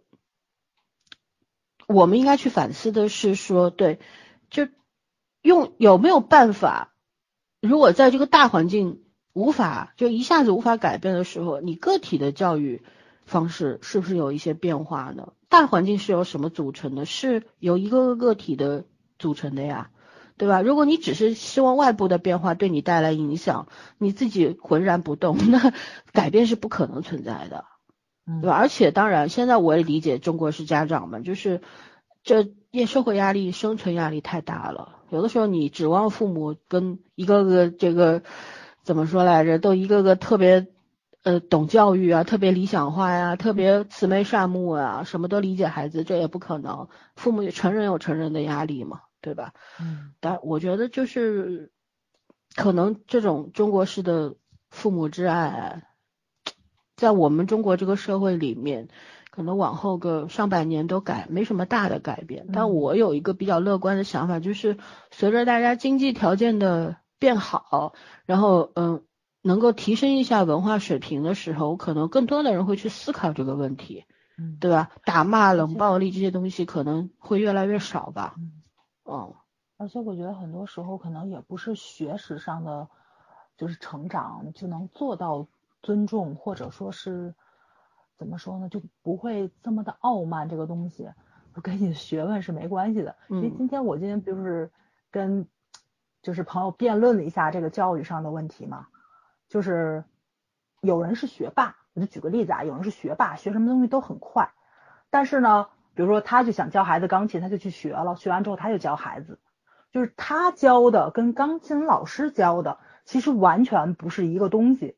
但是呢，家长就就觉得我学什么都触类旁通，然后我肯定能够胜任你们专业人士的一些东西。老孙也碰过这种情况吧？就是你明明是个门外汉，非要跟你去聊心理学，就就有时候就这种傲慢，或者说你对老师专业性上的一种误解的东西是非常非常多的。因为我 我在现实中碰上太多了，就就就就怕这种一瓶的不满半瓶的逛荡。他也不是不去学习，他也不是不去科普，就是去了解这个东西。他了解完了之后，他了解并不全面，或者说是并不专业的时候，他会对你产生非常大的一个不信任感，或者说对自己对对盲目自信是吗？是的，是的，嗯这个东西其实相对来说，你会把这个东西传给孩子的。嗯，所以我在很教育是一种传承嘛，对吧？没错，没错。学会家长会谦逊了，会会会那嗯个学会尊重他人了，孩子自然潜移默化也就学到了。没错，嗯，榜样作用是很很重要的。对，我们要了解自己的平庸跟那个什么，就是很久以前我是不是讲过日本的一个植物学家的那个爸爸，就是孩子问老师一个东西，老师不知道，老师说你爸爸不是植物学家，你你去问问你的父亲，他的爸爸后来就说的是，老师肯定是忘了，你明天去问问老师，他给老师带了一封信，他就是维护了老师的权威性，就是你肯定在你很多的那个专业领域上，每个人的东西是不一样。这个爸爸可能是植物学家，但是在教育上肯定是不及老师的，因为这老师天天见的孩子很多，你只见你们家孩子，就这种，嗯，包括现在的就是人民群众跟警察的，就是大家会在网上指挥消防员怎么去救火这事儿，对吧？不也发生过吗？然后就是医患关系，然后这种教育上的这个关系，就是很多，我觉得很多时候就是大家的盲目自信造成的，就是你你你会觉得你比专业人士更牛，然后 键盘百度行天下。对对对对啊，所以我觉得这个也很可怕，就这个就对，这些才是真的刁民，因为贫穷而变得畏畏首畏尾的，然后不敢去相信未来的人，我觉得他们不是刁民，他们可怜，他们需要帮助。而已经拥有了比较稳定的生活的这些人，还在挑三拣四，然后不谦逊、傲慢，明明屁事儿不懂，他妈的靠一个百度百科就觉得自己是博学者了，是吧？这种人才是刁民，这才是事实。对对，OK，那我们让圈圈来讲讲，呃，年轻一代渴望逃离故乡和贫穷的原因。你从这个剧里面已经以及剧外，因为你我记得你说过，你特别想在《山海情》里面讲一些关于你自己的认知嘛，因为你是、你的工作是和农业口有很大的联系的，所以我觉得这一块儿是很你有很很很很有发言权的。呃，我其实看这个片子的时候，我就觉得挺感慨的，因为这个片子拍的应该是我们国家发展最快的这几十年。嗯然后呢，在未来这个状态下，很可能是因为时代就是这样子的，你跑了一阵，你就要歇一下，所以很可能在最近这几十年不会再有这样的成长速度了，因为这个加速度是有一定有一定上限的，说白了。然后，呃，片子里面最后的结果很乌托邦，非常乌托邦。嗯，也包括说良心话点，就是我们这两年在扶贫这件事上，KPI 是非常明确的，政府给的。但是扶贫的 KPI 完成，不代表扶贫这件事情做完了，因为有些贫困是在埋在骨子里的。我们以前都知道一概念是富过三代才叫贵。为什么叫富过三代才叫贵？你要从根子上消除你对于贫穷的恐惧，就是你要保证你这一辈子没穷过。嗯很多人现在是没有办法消除那个恐惧的，因为上一代为什么告诉你要节约，然后觉得你在哪里，然后父母都会觉得你吃饱这件事情最重要，嗯是因为那个他们那个年代的贫穷造成的那种恐惧感一直在，而这个恐惧感是要通过很多代人从外在的、从内在的去抹平它、忘掉它，然后才有可能形成一个宽松的条件。也就是说，为什么在就是现在东西部能差距这么大，而且会差距越来越大。说句良心话讲，嗯是因为你不管是教育理念还是民生，很多很基础的东西，我们现在说实话看到的都是，就是咱们仨待的城市都算是三线以上的城市了，在中国。那不，我们天津八线。那你你你，咱咱客观一点说，三你直辖市好不好？一线城市，嗯你现在绝对是一线城市，郑州勉勉强强算是爬上三线，他自己说二线，我是不认的，爬上三线，因为二线资格很多，教育河南的教育就不行，啊没有这个东西你是九八五你是二幺幺上大学。我们有二幺幺只有一个，哦，有了是吗？哎，一直都有，哦二幺幺河南就只有一个，所以在教育资源的选择上，我觉得这个恐惧感，河南人是一直会有的，是而且会有很多很多年，嗯很多很多年。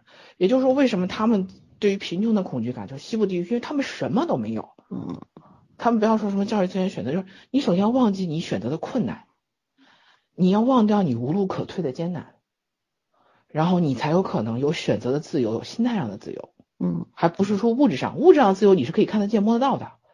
我那天就在想这个事情，就是说为什么啊、心理学专业的这种问诊啊，包括看诊要比其他的行业贵，就相对医生来说，他平均收入应该是高的。当然中国现状不说啊，就是整体来说应该是高的。为什么是高的？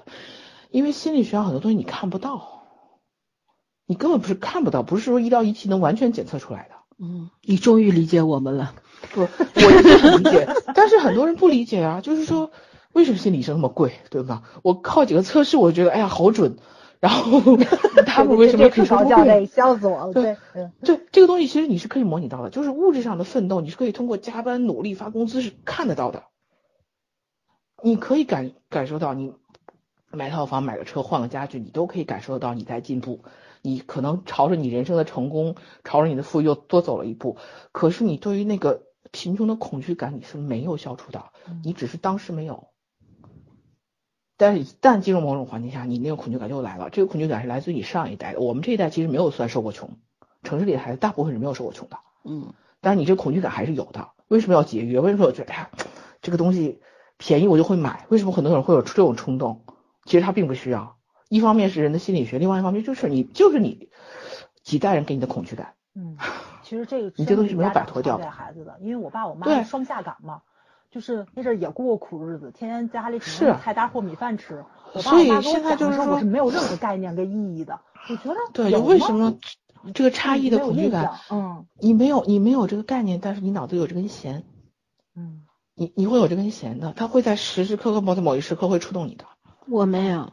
对对 就是父母给你了你就有，父母没给你你是没有。对，我们家也穷过，但是不是我我没有我断层，对，嗯对，嗯嗯，我就是凡尔赛一下。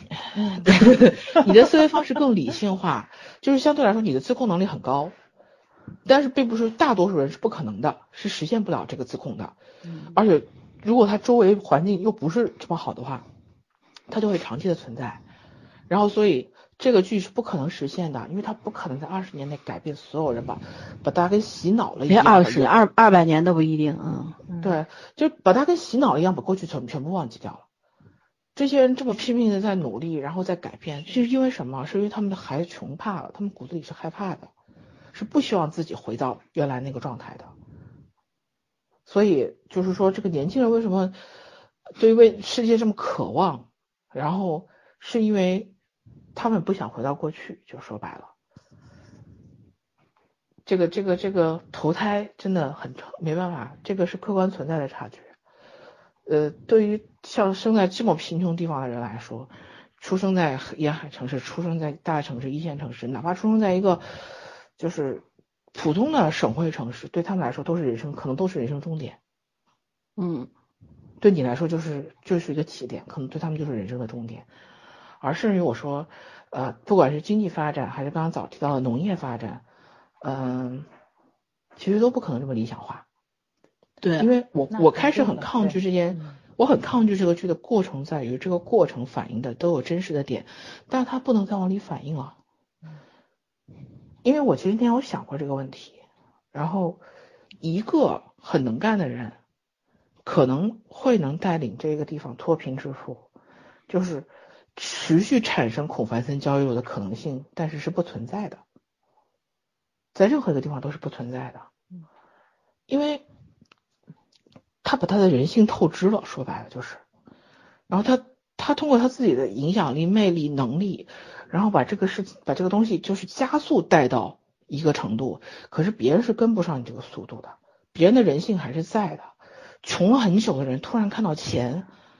你你觉得他会是很可怕的？对，那种就是迫不及待，我需要改变我现在的情况下，你主要每个人都跟你一样，保持这样良好的、高尚的品德和良好的节操，甚至于超出人性的那种智慧，是不可能的。这就是我这几天的困惑吗？不是，不，就是历史就是这样。为什么我们就说历史总是惊人的相似？不管时代怎么样，历史总会循环往复，因为我们所有的人都是在经历走一步退三步的过程。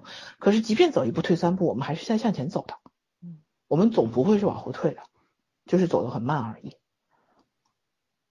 所以我觉得这个片子就是，它这里面让我难受的地方全部在于人性的博弈，因为我知道这个后面的结果不会很好。可以这么说，就是到如今，这个很多里面反映出来的一些官僚作风也好，一些真实的问题也好，会依然发生，而且不光发生在这种极困难的地区，会发生在很多。咱们现在城市里也有。不光城市里，农村地区，我我现在就光说农村地区，城市我就不说了啊，因为城市的环境和条件，包括人的想法是不太一样的，是不太一样的角度。因为农村它的生活环境很差，就是农民其实现在你去客观咱讲一讲啊，城市人房子不是你的，对吧？你只有七十年产权，房子其实不是你的，你是租用权，只不过这个对方是国家而已。然后你除了死工资之外，你还有什么？你就那点钱，全部在全部在面上，大部分都是看得见、用得着的。可是现在有很多农村，其实它是有什么宅基地的，然后他在当地政府有补贴的，他出来还能在城里打工。宅基地也是集体的土地，也是租用的，是国家的。是，但是就是说他他的整体来说，他的收入渠道是比你多的。你算一算，可能你是比他穷的，其实。其实也没有，因为现在。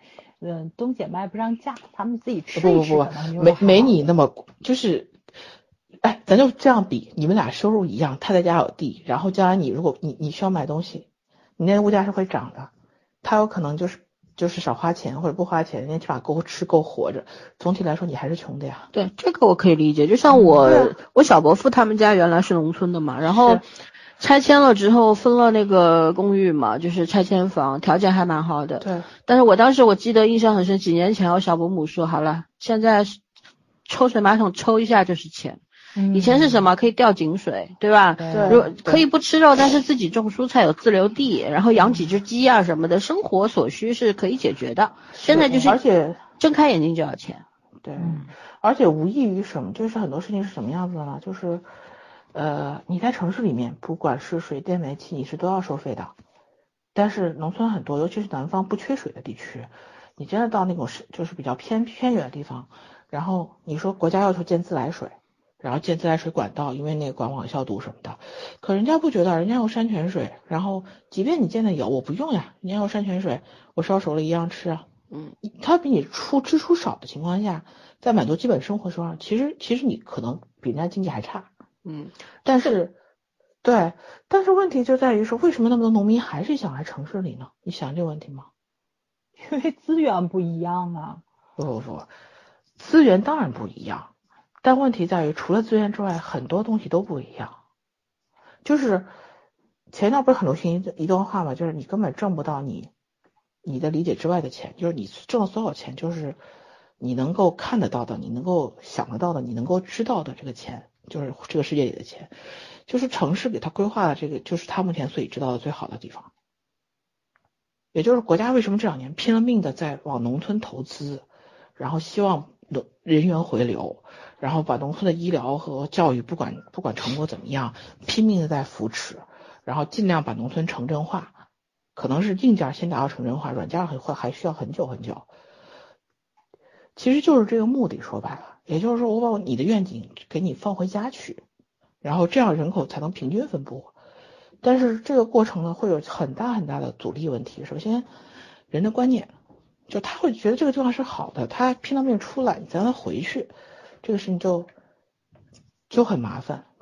不太容易，不太好实现。见过即便花花世界了，就很难回对，即便你把他家修的跟那个花花世界一毛一样，他也不觉得那个是好的。人都不一样嘛。就前两天我看个一个一个抖音嘛，就说说那个上海这边的疾控做得好嘛，啊不是抖音，是一个公众号的帖子，然后那评论区有一段话挺有意思的，说上海这个城市啊。现在常住人口两千多万，对吧？不在册的也有一千多万吧，反正三四千万人吧。嗯把这些人全都撤出去，换换上里约热内卢的居民过来。但是外面看这地方还是一样的，但是里面完全不一样。其实城市是什么？我觉得人呢，我以前写在知乎回答一个问题，就讲到说，呃，为什么在上海的人他会去看那些比较小众的艺术类型，比方说戏剧、舞台剧啊、音乐剧啊等等这些。嗯但是在其他地方人可能连看电影都不愿意去。我我我写的是人呢是需要每一朵鲜花都是需要土壤合适的土壤才会盛开的，城市就是这个土壤，但是这片土壤又是由人组成的，每一个人都是这颗这个土壤里的一部分，它是一个良性循环。所以一个城市怎么样是取决于它的人文素质怎么样的。所以为什么很多人来？还就圈圈说说了这么多，其实还就是回到一个主题嘛，就是你哪怕农村现在发展的很好，外面看上去跟什么城市什么上，比方上海的某个郊县的那个状况差不多，但是你去看里边的人员的素质、文明程度，肯定是有非常大的落差的。很多人来了不愿意走，他迷恋的不仅仅是资源，还有就是个这个城市的氛围。我前两天坐一个滴滴专车，挺逗的，那个司机。挺很很安徽什么地方的，呃我忘记了，反正安徽一个，反正也蛮偏的一个地方。然后我们都莫名其妙就聊起了《山海情》，真的很搞笑。他好像是他提起来，还是 就是车车载那个电台里面讲到了这个，反正他就问我，他说：“哎，你有没有看这个《山海情》？”我说看了呀，还挺好看的。然后我说我说看这个剧给我最新最深的印象就是，我作为一个上海人，我是没有见过真正的贫穷。他说你不要说。西北那边，他说我就给你讲我们安徽的。他说我是十一岁才上了小学，嗯、但是十五岁就退学了。为什么呢？家里太穷了。他上面两个姐姐，他是一个男孩子，从小到大是穿姐姐穿剩下了衣服和鞋子的。然后到十五岁的时候，家里面真的没有钱了，家里面只剩两百块钱，是不可能让他去读书用的。那么他的父母挺有意思的，就说男孩子要出去打工挣钱。外面也一样可以学到东西的，父母给了他一百块钱，他就跑到了马鞍山的一个地方，那个地方是一个水泥搅拌厂，然后里边有也呃就是要抬那种搅，就是那种粗做好的那种很粗很粗的水泥管子，然后他说第一天去去那个抬管子的时候，不知道他才十五岁。那个管子压在肩膀上，两三下就磨出血来了。因为那个重量绝对不是几个几个人能够承受。但是，就是不管多少人上去之后，那个压力过重吧。你想一个实心的、很粗大的那个水泥管子，长的，你想象一下压在这些孩子的身上是一个什么样的感觉？这两三下肩膀全是血，血肉模糊。他上午就有他的几个同乡就走了，说不干这个活干不了。然后没办法，他就。拿着他姐姐给他的，临出门是给了他一件女士的西装，西装不是有垫肩嘛，他就穿在身上，嗯、拿那个垫肩去对抗那个水泥管，然后做了这个活做了四十多天，做了四十多天以后，实在是干不下去了，因为什么？他他就就就就觉得吃也吃不了，天天就是厂里面就发说是包三餐，就是比几个干的那个干馒头。然后一碗汤，也汤也不是我们想象中的什么老火汤啊，就是一个刷锅水汤那种。他说吃的大便都拉不出来，觉得太苦了，然后就又又又跑，然后就进了一个锅炉厂，结果因为里边工人啊什么的，他那天负责看锅炉，但是其他工人跑过来跟他讲话什么，他导致他把那个锅炉在烧水的事情给忘了，结果那个锅滤锅炉炸了，就让他赔六千块钱。你想那是他现在四十多岁，他十五岁，那就是二十多年前的事儿。根本根本就赔不起，没有钱，他就逃走了，你知道吗？连夜就逃了。他说长大以后，等我现在还算有点钱，买得起车的时候，他说我很后悔当时为什么我要逃，但是没办法。然后他很真情实感，一路上开车，他就跟我讲故事，我就一直在听。他讲到后面数度哽咽，他就讲后来来了上海，很苦很苦，做那种煤渣生意啊什么的。他老父亲被他拖到上海来，他们好的时候一天能够挣挣一两万，一几十车几十车的煤渣运出去，就那个时候最好的时候能够挣一两万两三万，但是差的时候可能一毛钱都挣不到。但是厂里工人工资发不出来，他跟他爸，他爸几十岁的人跟他一块去弄弄那个挖那个煤渣什么的，特别惨。他就跟我讲那些的时候，他说你看看，他说别说就安徽离你们上海挺近了吧。但是跟你们是两个世界，他就问我，他说，他说看你年纪也不大，他说你应该读书读得蛮好，我说对，呃，也国外留过学，他说你们的生活真的太好了，就就那种感觉，就是他一个大男人啊，开着车他就哽咽了，讲不出话了，我就觉得，哎呀，真的人和人的这个际遇啊，真的是天差地别，挺那个什么的。然后还有一个事儿就是那天。我跟我小博推荐这个剧，我小博说我不看，我说为什么不看？挺好的剧。他说你说的这些，我给他描述嘛。他说我们 我们都经历过。他说我们小时候都是这样的。他说我们家里面几兄你爸爸为什么被抱到北京去，就是因为我们家里养不起。他说就是很穷很穷，就我他说我长到十八九岁，身上没有呃从来没有穿过一双好的鞋，所有的鞋都是脚趾头在外面的，然后衣服啊毛毛衣啊什么的都是一条棉裤穿一个冬季。硬邦邦的，臭烘烘的。他说家里穷，然后后来又遇上文革啊什么，反正就没有过过好的日子。然后后来我就我就突然明白了一件事，我小伯现在七十三岁，他说的是他小时候的事啊，那是五几年六几年的事啊，也没有很久。但是这个电视剧里说的是九六年的事，没错，这中间还有几十年的差距呢。对吧？我那天就比较了一下，我说我九七年开始上网的，他们九六年还是那个样子的。对，所以我还跟一线城市是不能比的。我相信老三那时候肯定会比我更早。就是这个东西，其实你真的是出生就是差距。是啊，所以咱们咱们那时候高考的时候，我印象特别深，因为当时就是挺沸沸扬扬的嘛。就是说，就这个话题其实就是在咱们那个年代就已经有了，就是为什么要有城市保护高考的分低这个事情。北大的好像是北大还是清华，我记得特别大学校的一个教授说了，就是这个差距是势必存在的。他说我北京的学生进来了，就是计算机课，他可能就是 直接就直接可以学 C 语言了。但是你即使是一个省状元进来了，因为那年我印象特别深，北大招了两个状元嘛，就是两个省的状元，然后去讲了一个是家境特别好的孩子，就可能挺富裕的一个省，另外一个。女孩儿，她在接受采访的时候，还在那儿拿两个玉米棒子在那儿磨那个棒子呢，就往就是边采访边那个什么，电视上当时报的，就家境非常不好，就真是纯读书读出来的。当时那教授就就就举例子嘛，就有的孩子来了，可能他们家里连灯都没有，嗯，对，他不知道电脑是怎么开的，就这种见识上的差距是非常大的。而且比如说就是英文的口音的问题，他说可能在北大。的孩子上到大三就直接去国外交换生了。大城市来自孩子口音是完全没有问题的。但是你如果说即使是一个从一个很贫困的地方来的，这个孩子学习很好，但是他可能到那个地方他是没有办法融入当地的生活的，他他理解不了当地的文化，因为他连大城市他可能都还在云山雾罩的这种东西，就是就是那种特别触动你的东西。我是我我你为什么现在还记得？就是真的是让我觉着，他说的是有一定道理的。就是你的现实和他的现实不是同一个。对，我就跟你们讲一个很搞笑的事情，因为早几年，现在我不了解高考了。早几年我我高我准备高考时候还是挺关注的。河南出去高考状元，基本上学的都是师范类和医学院，不管是考的北清还是哪里的，因为第一学费便宜，这些孩子；第二就业，嗯，就业很容易。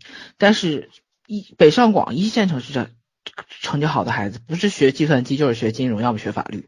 是很多的，哲学、学中文都有可能。对，就是不学实用科学，因为对他们来说，可能他有更多可能性，他不需要学那么实用的东西。所以差距就是一直在的。然后我接着说关于农村这个这个事情，就是圈圈，我能打断一下你吗？你先说。就刚刚圈圈讲了这个，就是去干农活这个事情。我举个例子，因为我弟是专门干这个建筑方面的嘛，他们现在工地上招干大活的人，就纯靠人力去。卖力气干的活，干干大活的人嘛，招不上来，一天三百招不来，一天六百招来人了。嗯，大家算一下这个事儿啊，他就是说他干二十天休息十天，他得挣多少钱？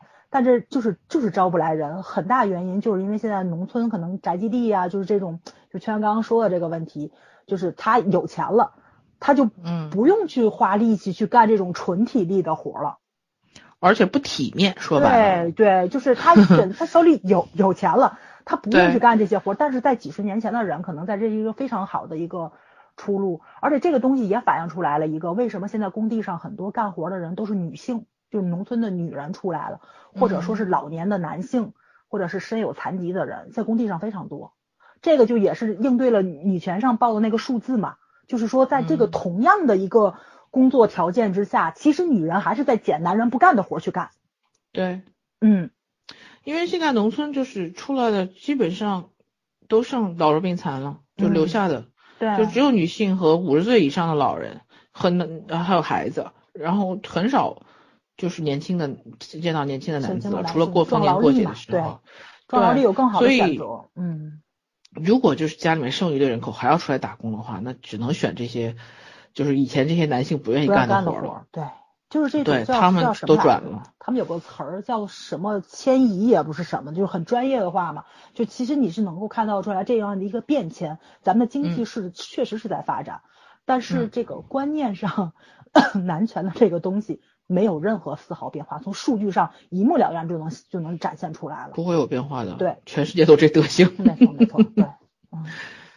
对，而且讲说实话，要是讲到这个职业性别歧视，很多时候你嗯，你可以站在女性的角度去考虑这个就业就业到底有没有歧视的问题。可是你你如果站在老板的角度，你也会理解老板的选择，嗯，这是一个很客观存在的现实。这个问题没有办法没有办法可以解决，所以我们就说没有办法去平衡所谓职业女性的这个工作和家庭。嗯，很多事情是无解的，只能够去协调，尽可能找一个平衡点。接近这个平衡，但是不可能实现这个平衡。嗯，嗯，乌托邦不可能存在的。不可能，就是乌托邦也很可怕，好不好？对呀、这个嗯剧里面有一个问题，就是追到后面你就是啊，咳就是永远是咳嗽了，立刻有枕头送过来。嗯，就是为什么说是乌托邦？就是我碰到一个难题的时候，哇，我只要再坚持一下，好多人在帮你。定就一定有解决方法，嗯，对，然后一定就是前途一片顺，就是下一个阶段一片顺利的往前推进。可是其实不是的，现实生活不是这样的。如果现实生活是这样的，焦裕禄会死那么早吗？嗯，因为要现实中这样的话，咱们国家早都脱贫了。呃不，现在我们还可能六亿人口月收入不足。我现在我们从数据上看也是脱贫了的，我们从数据上已经已经脱贫了，但是那个是事实吗？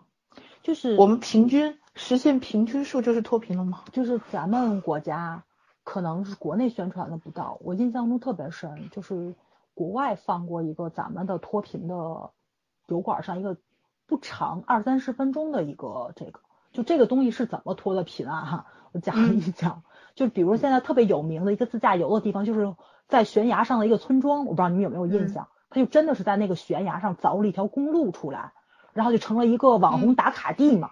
就为了这嗯几十户人，然后就过去了。但是因为这个带来了旅游业，然后所以当就当地的人就可以开民宿啊，又可以怎么样？就这嗯几十户从非常非常穷的人，然后就变到了可以脱贫的这样这样的一个例子嘛。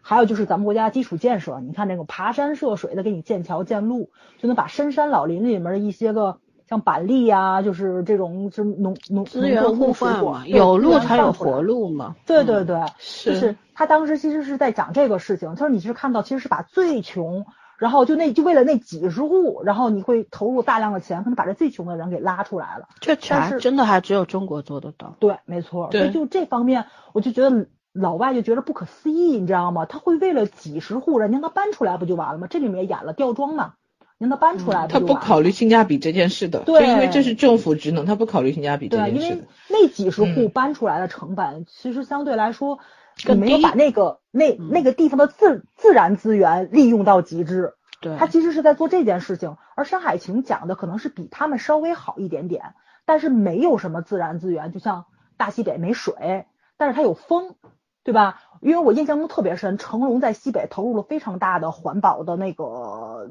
就是其中有一个就是风力，就是嗯。成龙大哥风能发电犯错误，对对对对嗯。对，还有这里面讲了去去种葡萄，开葡萄酒厂，为什么？因为当地的那个土质沙化，适合养西瓜，适合种葡萄，然后呢，它那个昼夜温差也大，所以它就是、就是它这个方面其实是跟农业就是像这个林教授这多方面的结合的东西，其实嗯。也是在利用了这种自然资源，而且最近爆出来了那个敦煌，对吧？他把嗯树砍了去种葡萄的原因也是因为这个，因为自然条你件。站在资本的角度，这其实是一种剥削，对吗？对对对对，咱们 对咱们去可是问题是，就是你你养活不了这么多人，你怎么办呢？呃是啊，但但是真的不是得一步一步来吗？这这就我跟你讲。嗯，百年大计这个事儿呢，是你对于现实最最最最好的估量，就是说你会给所有的人希望。可是事实上，嗯，未必是这样子。百年大计的很多东西是不可控的，它的很多数据、很多现实展是不可现出来了，就。你几代人努力，可能一个可能一个傻逼就前功尽弃了，对这个很正常。但你能不做吗？你不能不做呀。对，所以这个里面这个剧里面没有反映的问题，就是在于两难的选择。也就是说，我们现在最现实的问题在于，如果这个土地不打农药，什么都种不活；打农药，人一定会遭受一定的代价。可是打了农药之后，还能种出来菜，人还能吃，你选择打还是不打呢？不过现在的农药也不像你想象中这样子了，不，呃，还是这，肯定是关键是实质，呃不是肯定是有，我是它确定而且这些东西也会改变土质的嘛，未来以后土已经没有了，这个土已经死掉了。也就是说，现在这个土地就像一个癌症病人一样，我拿东西给他吊着命，他还是活着的。因为但是我我一旦去掉这个人就死了农业大省啊嘛，就是不光是河南，河南还算好的，就是他们这种地方更可怜。你想想，河南再怎么样，河南有一个位置，它地理优势不错，也就是说，它兴建基础公路这些东西卖出去，毕竟还是比较容易的。对，嗯你从大西北调到东边去，就算东边市场需求量再大，这个运输成本怎么算？那你别说这个了，不之嗯前不也有一个段子嘛，就是当地呃叫什么来着，就是开发那个经济建厂嘛，在一个缺水的嗯地方开了一个矿泉水厂，当时不都快笑死了吗？就是说你这个就是为了政绩，因为当地的那个官儿可能过过两年他又走了，他他不管这个。这就跟福建，这就跟福建的电子厂给这个给这个小学捐电脑一样，啊也是个笑话。其实，没错没错没错，他其实其实讲了这些东西是看到啊未来，这个未来对他有用吗？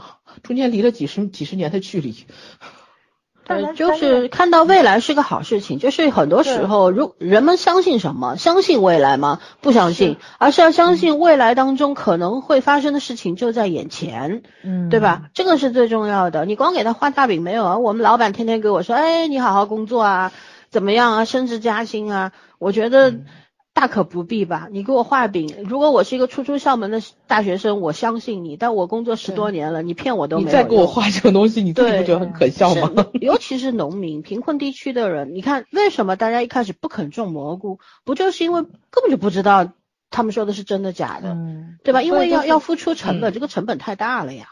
对，你只能种，你只能收，你只能赚到你你理解认知范围之内的钱，对说的就是这个啊情况。所以为什么马云只有一个嘞？他为什么能够看到别人看不到的几十年以后的可能性呢？对。嗯这个东西有些时候是天赋，有的时候是你的文化、你的格局、你掌握的知识给你带来的，嗯这个真的不一样。可是其嗯实像早现在说的，到如今这个程度，类似于马云、类似于腾讯他们这些，就是阿里和腾讯这些超级大企业。他们也造成了很多的社会的困扰。对，其实实现了资本的转嫁和二次剥削。对啊，也就是说，一方面我们看到这些地方确实受受利于经济经济的这种嗯呃循环，但另外一方面，其实它加速了阶级差异化。就是所以我其实还蛮赞同，嗯呃，蛮赞同政府能够去干预一下的，对因为有些东西你不能放任它无限的壮大，对吧？嗯是，还有就是咱们就是很多事情它永远都是存在一件事情存在很多个面。你比方说，我们总是说，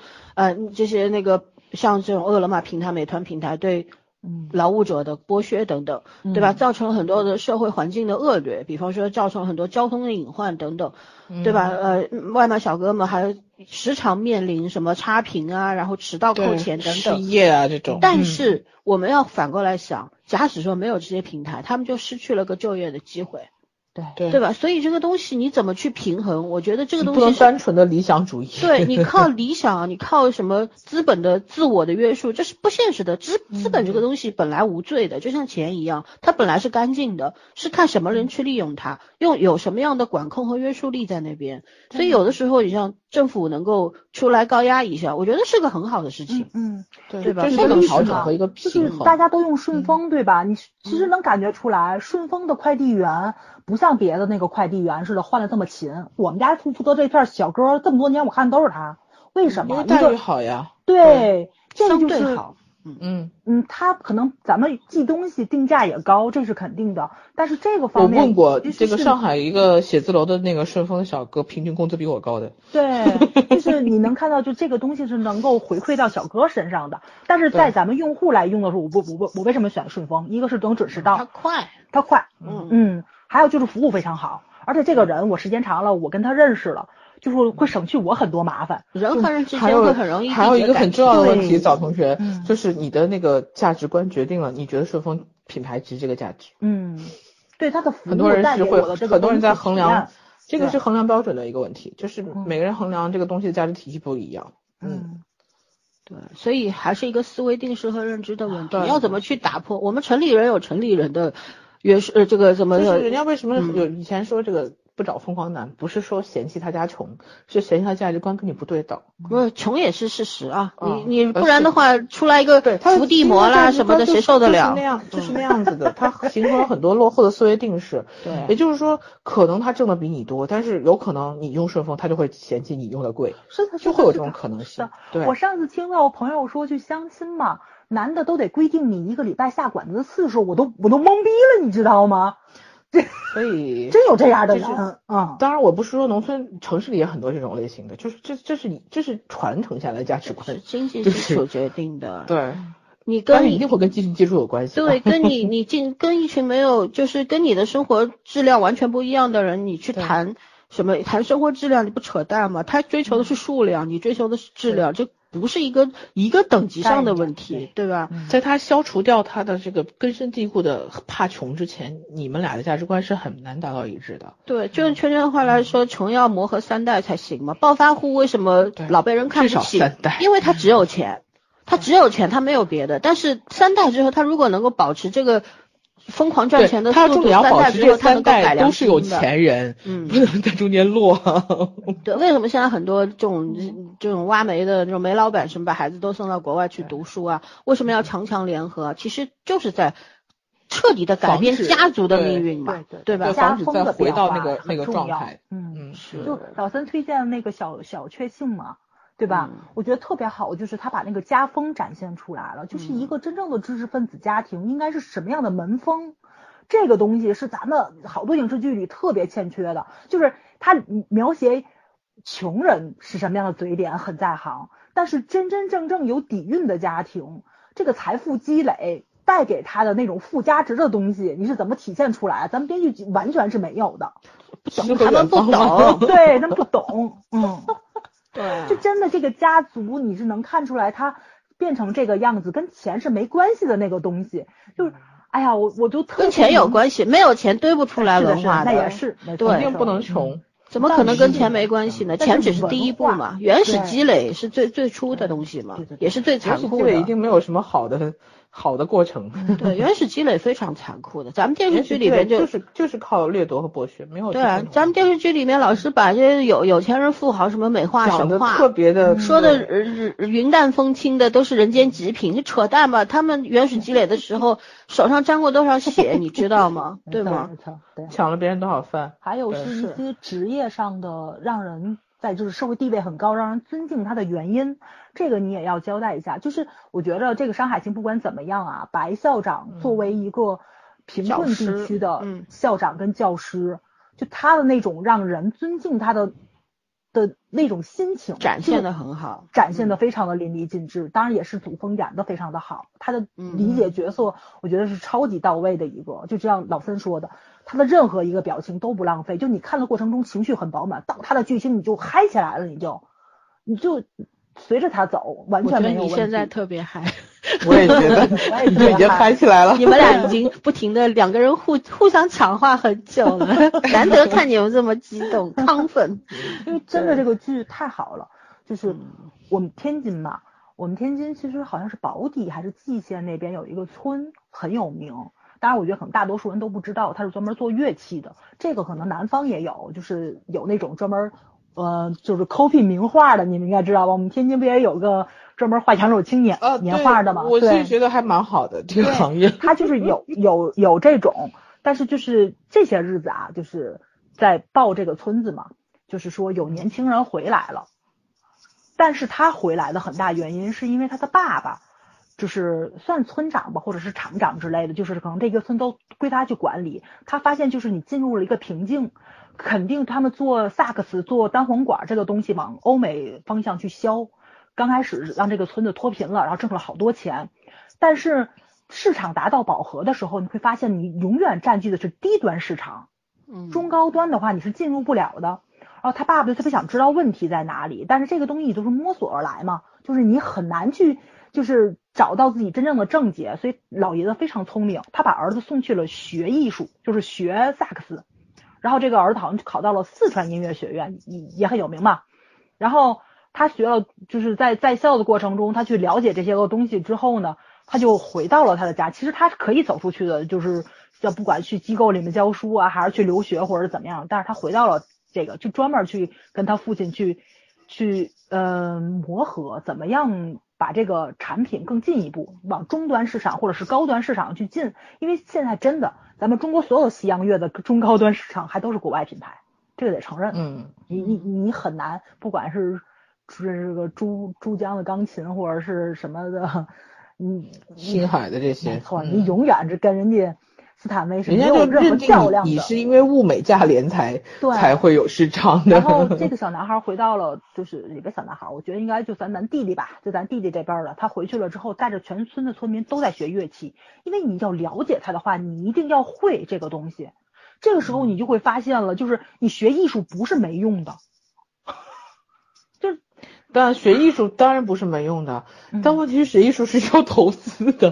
对，就是就是这个问题，你得先富起来。但是你多多少少你是能够看到，就是包括前些日咱咱网友把那个制造小玻璃瓶儿，对吧？存放疫苗的玻璃瓶儿那个高端的这个东西，嗯，安就是，对，就是它科技含量非常高的这种高端市场的时候，你会发现其实咱们国家的这个制造业的占有率并不高。虽然全世界百分之九十五的东西都是中国制造的，但是那百分之但我们只是只是在加工层面而已，，对对对开发层面是很差的。你看芯片不就知道了吗？没错。就这个东西你怎么样去进一步，真的是知识，是文化决定的，是，嗯，哎呀，是是年轻人必须要去做的事情，而且老一代的人怎么老一代人帮我们打，下了江山，嗯这个江山怎么样去更加的壮大，怎么去守，是需要年轻人更加的奋发向上的，更加的去投入进去的。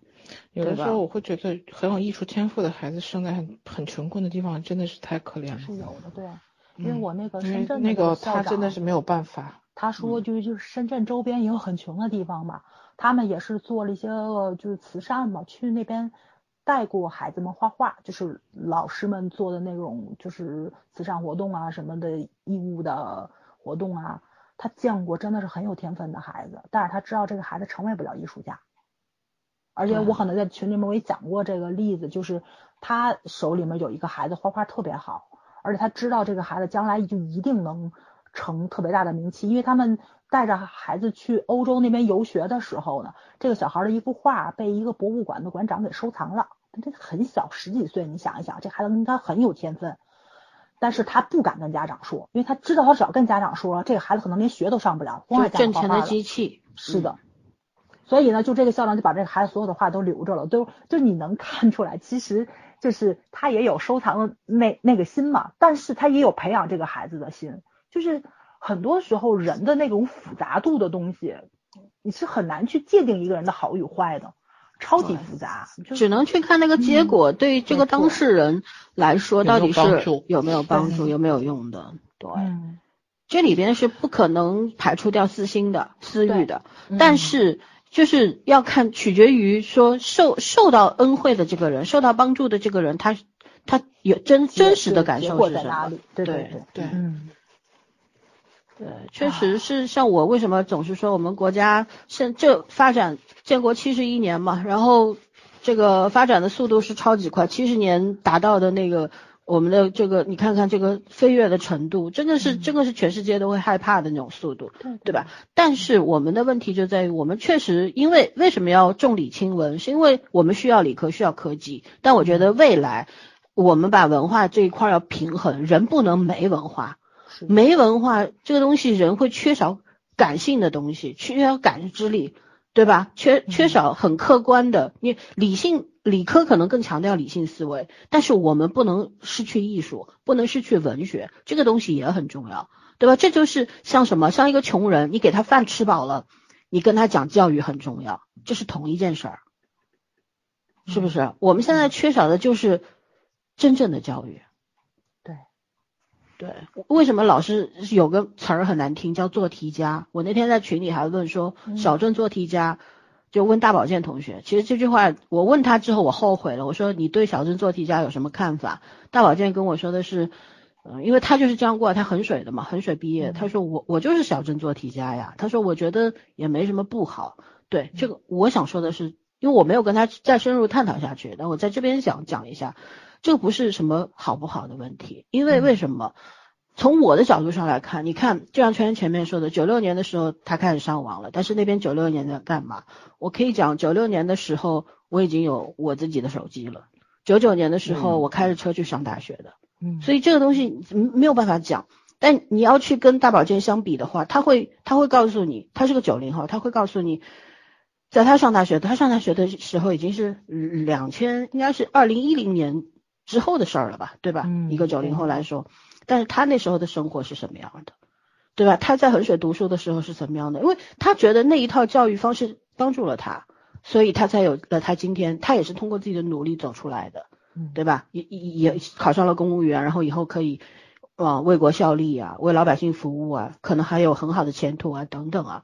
我我觉得这样的人挺好的，但是我们也应该看清之间的问题，就是人和人基础的差距，就是非常客观的放在那个地方，所以没有办法。就像，嗯，刚刚你们谈到说家庭什么，我们经常去强调说孩子是家庭的名片。你去看一个人的时候，你大概会想象他的背后的家庭是什么样子的。其实我们越来越清楚。你比方说，哪怕你在群组里面聊天，你去看这个人的谈吐，他的他是否是否关注于自尊，关注于体面这件事情，你就能够看得出来他是受过什么样的教育的。所以还是那句话，就是文化这个东西决定了很多很多的方面。当科技腾飞、经济腾飞的时候，文化就是要上去什么？是加上砝码的那个重点，所以这个东西是不能掉下去的。但是现在你看一下，我们网络环境这么的差，对吧？动不动就是分帮立派、对立、战斗，就是没文化呀。说穿了就是这样。中国教育，我我以前说中国教育是有问题的，是有问题的。但是中国教育帮助了很多的人，在我们建国初期以及这这七十年以来，它做出了巨大的贡献。这个教育模式是成功的。但是未来，当我们的经济基础达到了一定的等级，我们从一个落后的国家，现在变变成了一个世世界先进的国家的时候，一个巨大的国家的时候，一个经济体的时候，我们应该想的是变，而不是稳，嗯，对吧？但我觉得我们能想到的，我们那些智库的的学者们，我们的领导人早就想到了，所以我们拭目以待就好了，做好自己这部分就好了嘛，对吧？嗯？嗯，还有就是，就是也别特别崇洋媚外，包括大家现在不都在说美国那边对吧？就教育有多么多么好，就包括他们那边就是比如说艺术特长生啊什么的，就这种这种招进去的。因为咱们现在不也有那种很很很很有钱的人把自己的孩子送过去吗？但是说句实在话啊，美国那边很多就是特定的一些运动把那些个人招进去，很大原因是因为他们犹太犹太 犹太的人太会考试了。嗯，对，就是你要是信没办法，招这个属于智商问智商有先天性的那个是的，是的，你要是差异。你要真的信着就是只收学习好的，可能全是他们犹太人，或者是全是咱们东方人。嗯，也是为了维持一个生态系统的平没错衡。，没错，没错。也别把然后也别把国外想的太那个什么了，对。那都是宣传出来的，只是通过新冠证明，脑残在全世界都是平均一样的，对对，嗯，正态分布，嗯嗯，然后我再补充一下关于最后这个老孙说为什么不写，就是很多这个官员处理的情况。嗯，其实现实生活中遇到很多官员处理到最后顶多开除党籍嘛，免职，开除党籍那是很严重的，大部分不会的，嗯 就是免职给你换个地方再来。对，换个地方继续干，很很多自己干还真很多。但是呢，有一个问题就是，嗯、怎么讲？大家不是很多很多人就说，哎呀，不是有什么纪检组吗？这两年反腐不是抓得很紧吗？怎么样的？很难，首先，农村和城市不一样，它的很多数据是不公开、不透明的，嗯就是不像城里人现在什么大数据联网一抓一把很难的。这两年农村在补这一课是国家要求的，但是也但是很需要很漫长的时间，这这个时间是很很不可控的。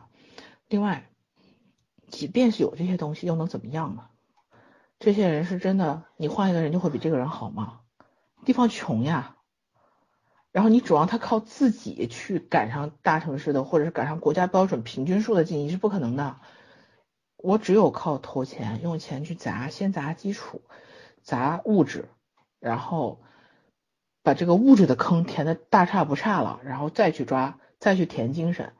也就是说，这需要好多好多钱，好多好多的代人砸硬砸出来的。国家不知道吗？国家知道，知道怎么样呢？他就是说这个东西手心手背都是肉，我没有办法，我只能投钱。就是我预测，比如说我真的让这些人，我给他少给他点钱，然后让他们自己去努力，可能需要好几代，可能需要好几百年。可是我现在如果砸下去，给他们这个机会，让他们有希望，可能就需要一百来年。那一定是选后者的，就是在国家还有钱的情况下，是会这样做的。也就是为什么会有这个电视剧的。所以我们大城市的人更惨，要交好多的税。嗯，嗯对，因为什么？因为你们现在有选择的自由，他没有。嗯 所以就是这样子，因为说白了，这就是平衡。然后站在上面的高度来讲，它需要整个国家的平衡。嗯你，他要的是这边的省份，嗯对这边省份再有钱，跟那边省份没有关系。那边省份人要吃饭，要饿饿肚子的话怎么办？就会闹，对，这个是很正常的，这是人的本能。你看二零二零年那个 GDP 排行，我们上海排排名第十，但前面九个都是省，只有我们是一个市。就是，嗯但是这些地方到一定程度以后，它也需要就是管控啊，需要什么的。而且说个难听话，就是看完这个片子，其实也应该更有危机意识。嗯这个片子讲的是好的时代，嗯大家整个环境都很宽松，地说白了就是地处家有余粮的年代。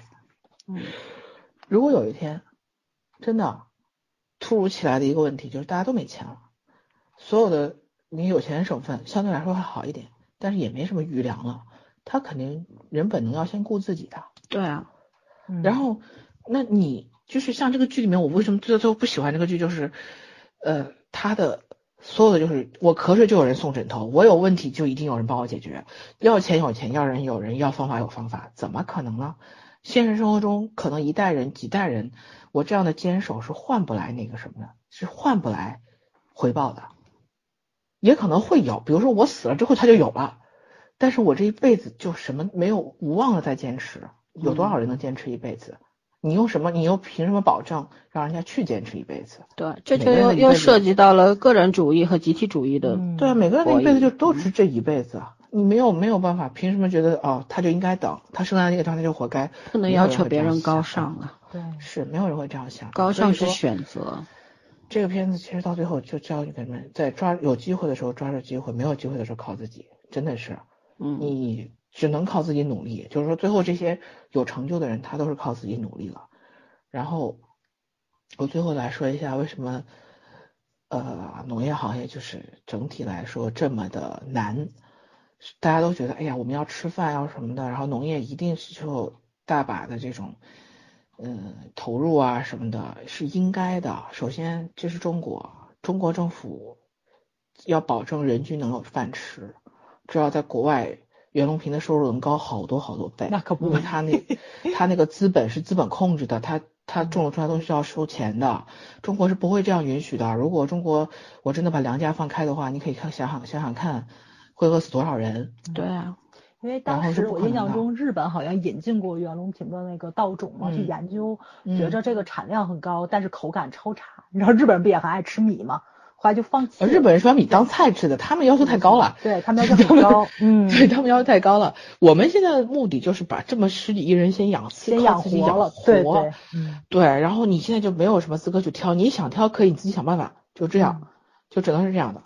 然后其次，农业回报，农业有回报率，但回报周期太长了。嗯也就是说，我们之前探讨过，一千万的东西你砸一个工业项目，两年就一出效益，很可能当年就能看到东西。农业不是这样的，农业一千万进去连水片儿可能都不是，嗯几个亿进去，可能过过个三五年会有个会有个成果。当然，现代人就没有这个等待的这个耐性，是的，是的，所以在经济发展很好的年代，工业化一定是工业和服务行业就是先发展的，因为投资回报率高。一样的投资，可能农业投资回报率只有百分之十，够十个点儿，但是而且还需要周期比别人长一倍甚至两倍。可是工业很可能就一年两年就出来了，就出成果了。所以整体来说，其实农业真的是在中国起码是个不赚钱的行业，也就是国家为什么会投入这么大的一个力气去做这件事情，然后可能依然看到的改善，我我们很多人是没有这个概念的，就我们真的是很很伟大的这件事情上。嗯。啊，这个要看纪录片儿是能看到的，对，咱跟印度是去做对比，但是你知道，我们经常不也遇到很多国外的人，或者去了国外的中国人会问吗？为什么中国就不能这样做好这个呢？为什么不能做好那个呢？嗯我们经常会回答他们说，因为我们人多。他说，难道人多是一切的借口吗？我想斩钉截铁的告诉你，当然是。一定是，对嗯你任何一个国家，你换十四亿、十五亿人口，你去试试看。而且我们的基础是非常差的。对你先养活这些人再说，你不要说什么好不好。现在轮不到你说好不好。用七十年去换回大家都有一个温饱，满足温饱，解决温饱，我觉得已经很不容易了，嗯对对吧？所以漫长的周期里，我们一定还会看到很多人性和现实的博弈。为什么老百姓这边很穷，然后依然很多地方吃不饱，依然会有物物资很差的情况，但是也会看到我们还在还在往前走，对，就是很很很矛盾的一个怎么一个体制在往前滚。这个矛盾不是因为呃完全来自于人的本人的问题，是现实的和人的交叉。就说白了就是还有跟考验人性。老天要斗啊！对，现实考验人性。中国农业是看天吃饭的，你光靠科技，你靠人力，其实靠金钱也弥补不了，很多时候就是看天。你像西西海固这个地方就是看老天啊，它没有水，你你有什么办法，对吧？到剧中才三级养水站建起来，那是为什么呀？那都是从一九九六年到了二零一零年的事儿了，都是嗯嗯。整整而且那个将没有近二十电的问。题很严，重大。家说南水北调，咱咱咱从小不就学了吗？对吧？学地理、学历史都有南水北调，但这事儿真不是那么容易的。我实现了，总算是实是啊现了，。就是像三峡工程和南水北调都是在近去年实现的。嗯，我小时候喝的是全部结束滦河水，然后好像现在喝的可能是黄河水。我印象中特别深，我地理老师跟我们说的是，你们现在喝的水是很好的，我们以前喝，他们以前喝的是海河水，你们也看河神知道吧？那我们喝的是海海河水，世界啊，那个水是的，他里面都是飘。一盆水半盆沙，你就想象不到，就得那比那个什么那那个叫什么印度那个叫恒河水强多了。对对对。我眼泪都要笑出来。哎，这个世界我觉得印度还是很人民真的是神经嗯很强大。对对，其实说实话，就是看这样的任务剧啊，大家心里都总是会有个问号，就觉得嗯我们的政府真有电视里宣扬的这么好吗？其实我我想说的是，我们作为一个国家的公民，其实应该公平一点。你嗯对照自自己小时候的生活，你现在的生活，我很反对说，至少我现在能吃饱饭了，我就证明这个国家是在成长或者怎样，这只是一个部分。嗯我觉得就是吃饱饭本身就是一个一个政府必须要为老百姓做到的事情，因为老百姓吃不饱饭，这个国家就会乱，他也扎不了根，他统治不了，对吧？这是相辅相成的，他不是在为老百姓做这些事情，而是在为自己的权利稳固这个权利做这些事情。但是，一方面，他也让老百姓过上了好的日子。我觉得这个东西，政府和人民本身公权力和老百姓就是一个对立的关系。只不过以前我们的宣传做的很不好，总是把公权力、公权力好像弄得特别的，就是倾向于老百姓，都是躺在地上任人践踏那种。但事实上不是的，我们不应该把一个天然矛盾的对立的东西放在一个就是怎么说异常的位置上去歌颂，是吧？我们在以往的文学作品中、影视作品中，总是看到那种赞美贫穷。为什么要去赞美贫穷？贫穷是不应该被赞美的，不应该被歌颂的，值得被赞美啊！对，我们应该赞美的是与那些贫穷作战的人，嗯，对吧？所以在这部剧里面，我觉得特别好的，能够打动我的，就是因为在于他赞美了这些为贫穷与贫穷作战的人。这里边有党员，有政府，有老百姓，有科学家，有社会各个阶阶层的人，对对吧？嗯。是，所以离一个地方脱贫致富离不开全国人民的努力，它不是单一个政府做出的努力，是全国人民做出的努力，对，对吧？所以其其实这件事这个道理很明显，但是有很多人他不懂，所以我们不应该去漠视这个东西，我们在我们的影视作品、文学作品当中应该去展现它，对吧？这个国家好不好是我们共同创造的，是，而且我觉得他其实也从一方面讲出来了这种供需关系。就大家有没有印象？就是今年不是去年年初的时候，不是某偶像的粉丝去就是扶贫买扶贫产品，在网上对吧？然后当时不就是有专门扶贫的那个算是志愿者还是工作人员？出来科普，对，出来科普说的是，就是因为当地的人就很质朴，就是我卖的好，我明年肯定我要增加大产量，嗯，对。然后我加大了产量，但是你这粉丝明年你不来这一波，你明年不来了，然后他这个东西滞销了，卖不出去怎么办？就包括那个郑恺的粉丝，那个那个郑恺为做了一个扶贫大使，为什么没有去做这个宣传？他就是不想做这个短短效的东西，循序循序渐进的过程。没错，你只能说他的那个粉丝偶然翻到了这个网页，看到哦是郑恺做的，那么我就买他，不买别家的。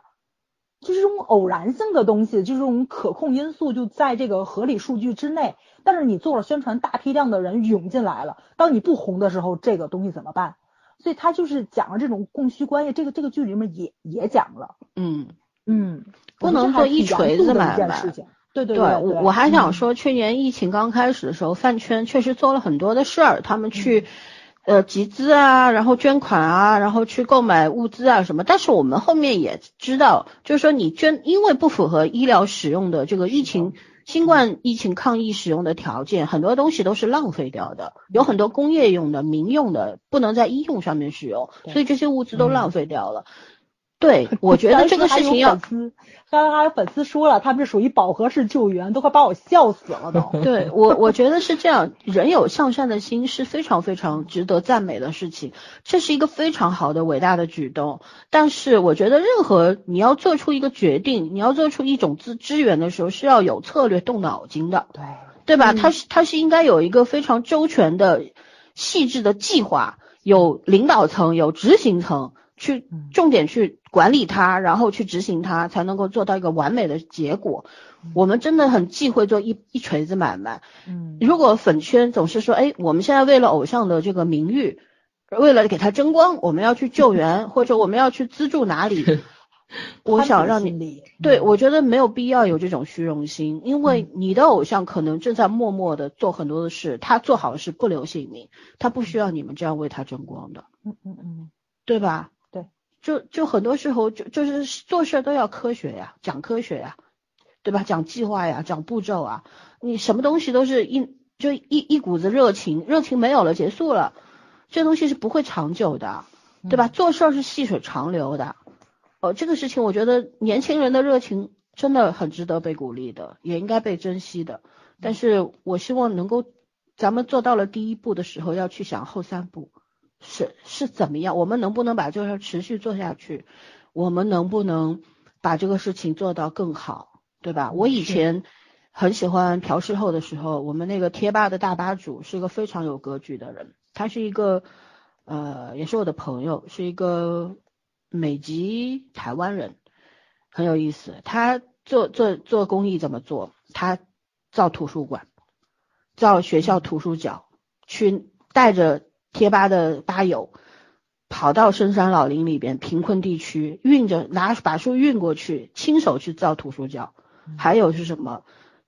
在那个国际救援医生这一块，有一架飞机专门是飞来飞去，飞到世界各地，为那些也有眼疾的人更换视网膜，还有一些眼角膜之类的这些这些工作的。那他把所有贴吧里面集资的钱，一部分用在明星身上，大部分用在就是救援、医疗救援这件事情上。嗯，对，我就觉得是有这样的一个领导者是非常了不起的一件事情，是粉丝的真正的福利，嗯，对吧？你一方面为你的明星做了好事积了德，一方面你们做的是真正有意义的事儿。嗯嗯，又怎么又讲回粉丝了？其实 跟粉丝问题也不大，也不大，其实是大大家嗯都一样。咱们有的时候嗯人很容易冲动型善意的，嗯其但我我是鼓励这种东西，但又是又反对这种东西的。就是你当你看到一个很很困难的人的时候，你就是有一时冲动掏钱的那个那个欲望。嗯但是你要知道，咱们有句话叫救急不救穷，你救他这一时，但是你如果救不了他的穷的话，你给了他希望，你又给不了后续的帮助的时候，你等于断了他的生路。对，所以专业的事让专业的人去做。为什么那些公益组织，它它是组织而不是个人呢？嗯对不对？因为因为嗯他们有一套有效的做事的方案，有一套策略，他们有很多的各方面的那种扶持和援助的。进货渠道跟咱就不一样，咱很多不知道医疗器械去哪儿买，对吧？对，所以有就做事情是要有目的性，然后有计划性的。嗯对，光有善良不够，对吧？有的时候，嗯有的时候那种什么，那种短暂的一锤子的善良是属于，我觉得是一种伤害。嗯，哦，没有没有自意义，对，真没意义。所以，对，所以我们其实，哎，说实话，《山海情》这个剧啊，能够延伸的话题真的特别特别特别多，嗯。对我真的看这个剧的时候，我我脑子里蹦了一首歌，就那个《希望的田野上》，真的嗯。脑子里老在蹦这首歌，就小时候听的嘛。然后看到后面有一段，好像看我忘了，呃，就是那个呃那个谁林林林林教授要离开这个嗯，李宁村，要去别的地方，去新疆的时候，去村民不都来了吗？防风固沙的草，对，然后村民来的时候，我脑子里想到是什么？想到另一首歌，就是就是那个叫什么来着？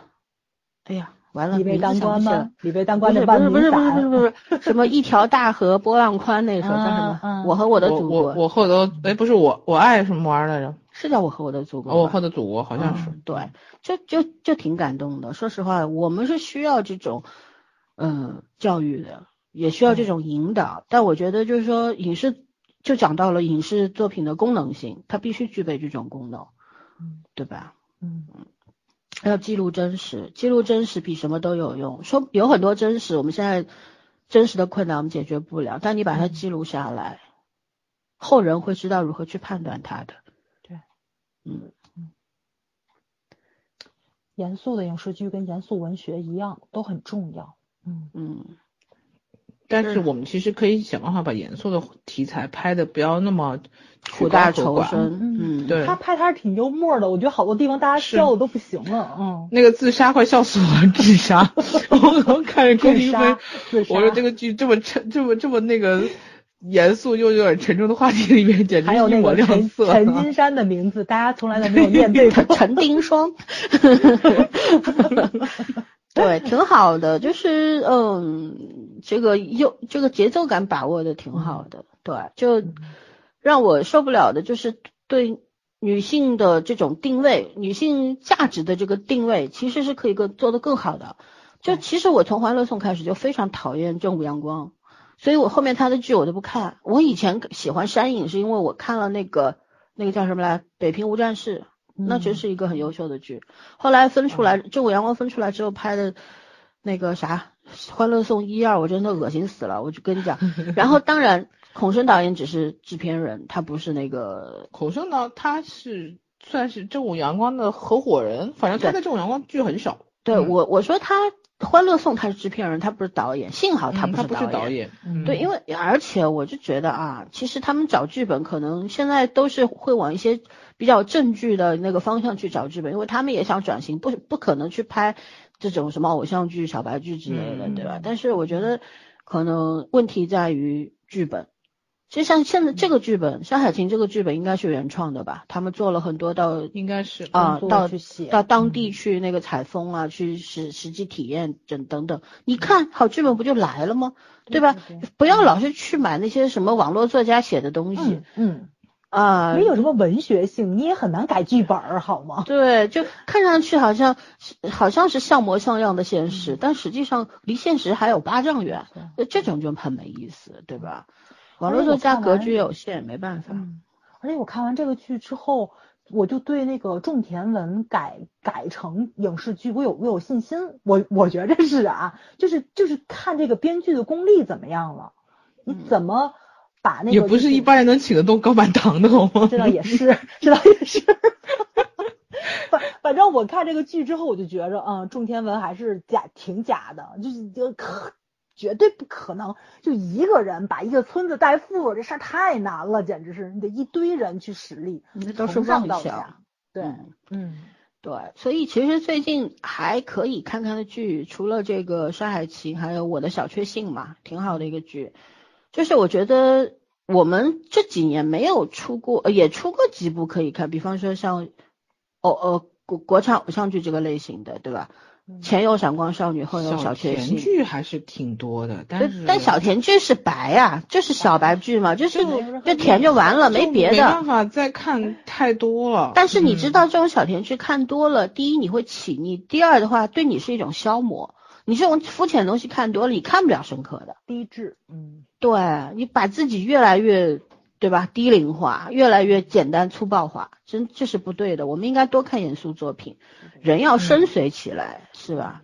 嗯，就是大家现在不经常用一些标签东西去贴这个角色吗？渣男、嗯海王什么乱七八糟对，的，其实不是啊，人是复杂的呀，哪哪可能被？但是现在就是制作出来、写出来的人物就是很单一嘛单，薄，没错。对呀、跟纸片人似的，这就不对了嘛。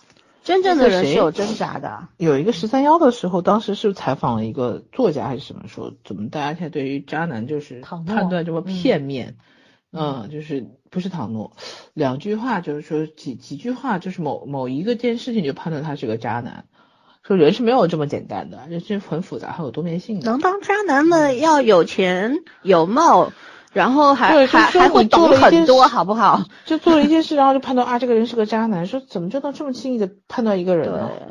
嗯，是就所以啊，就大家这种肤浅的单一的东西看多了之后，你看有出现了一种新的思维定式了嘛，对吧？就根本没有耐心去去了解多一点。是，就不提倡，我觉得挺好。山呃，对，这个什么来着？正午阳光开了开了一个好头啊！嗯我说正午阳光开了好头，然后其实以很多的制作团队可以向他们学的。现在大家都是想要立自己的山头嘛，那就要形成良性的竞争嘛，对吧？大家做好东西出来才是正经，不要什么搞一些乱七八糟的，真的让人特别愤慨的东西别做了，就没有意义了。你其实不仅仅说你赚到钱了，可是你对你的子孙后代是伤害的。是吧？人要看得远一点，尤其是做宣传方面的人，对吧？嗯，对。OK，那上海琴，咱还有要补充的点吗？嗯，也没什么，也没有什么特别需要补充。我我希望孔庆导演多拍点戏啊，嗯，因因为在我印象里面，他比较大气，胡梅导演比较大气。嗯，就是这一代吧，我觉得胡梅导演好久没有拍过戏了。我记得上一次遛他的时候，说是那个帝王夜，当时让他找他拍，我还蛮兴奋的一阵子。事实证明还不是，嗯，我就觉得这种女导演里面很大气的这种风格，女导女导演擅长都是有细腻的东西，她那种就比较大气，这个格局大概有点天生，嗯，对嗯，对，所以好吧，那我们就差不多吧，因为这个剧其实我们要再往深了讲的话，可能说就就就就就没有办法上架了啊。没办法讲，对对，咱今天其实也说了一些平时不太会说的话，嗯，就看缘分吧。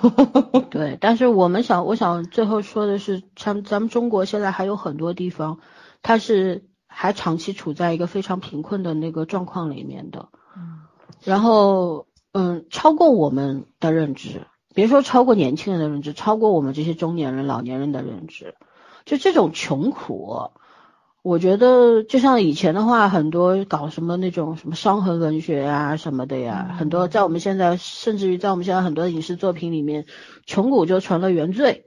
对，但是我们没有去挖掘这个原罪它的原因是什么，嗯然后它带来什么样的恶果，而是只是把穷人打成反派。嗯跟富人形成一种对立，好事儿都富人干的，坏事儿都穷人干的，我觉得这个大可不必啊。然后呢，还有一种就是常常被放大为一种什么又伟大又崇高的素材啊，成为一种煽情的原料。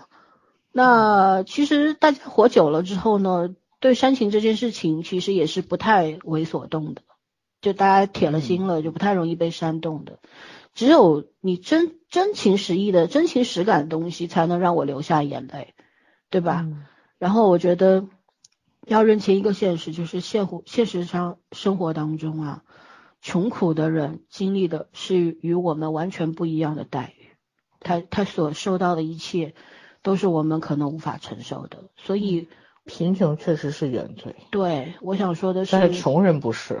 对他们没得选，对嗯吧？我我活嗯没事，老师你说嗯啊，我说我二零二一年，嗯、给自己的要求是做一个更温柔和善良的人。有的时候多对别人多一些耐心，但是也要学会对那些不值得的人，在第一秒钟就拒绝掉。嗯，要善用这个善良这个东西嗯，而且咱们的那个像知乎啊，就这种号称自己是知识分子的这种地方，得了吧对？吧？经常会有一些言论，百度就说什么这搬来的吗？那群人。对对对对，会有一种什么什么，他们文化人是一个失语的时代呀。其实我觉得就是他们这种愤世嫉俗，其实自封的文化人也是，对对对，我觉得这是文化的粗鄙，你知道吗？我都不敢说，自己是文化人。嗯，那个谁的书叫识得几个字，对他们对时代的看法，就那种抵触的情绪，其实其实反倒是负能量，我觉得。莫名其妙的优越感，不知道从哪儿对来的，嗯，对吧？识得几个字嘛，明明明也就是这个水平。嗯，就大可不必吧。网络给了太多人虚张声势的嗯资格，但自己要认清楚，自己不是你想象当中的那个人，对吗？我们还是要脚踏实地的。还有就是，我觉得人啊，不要老是三分钟热度。如果意识到自己对一件事情的热情只能维持三分钟或者七十二小时，是到了自己要检查自己和自省的那个地步了，嗯对吧？嗯，还有就是要学会互相尊重，太重要了这件事情。要珍视别人的付出、努力、精力、时间，大家都是平等的，没有人有义务为你们做那么多，嗯，对不对嗯？OK，那就到这儿吧，拜拜。拜拜。拜拜。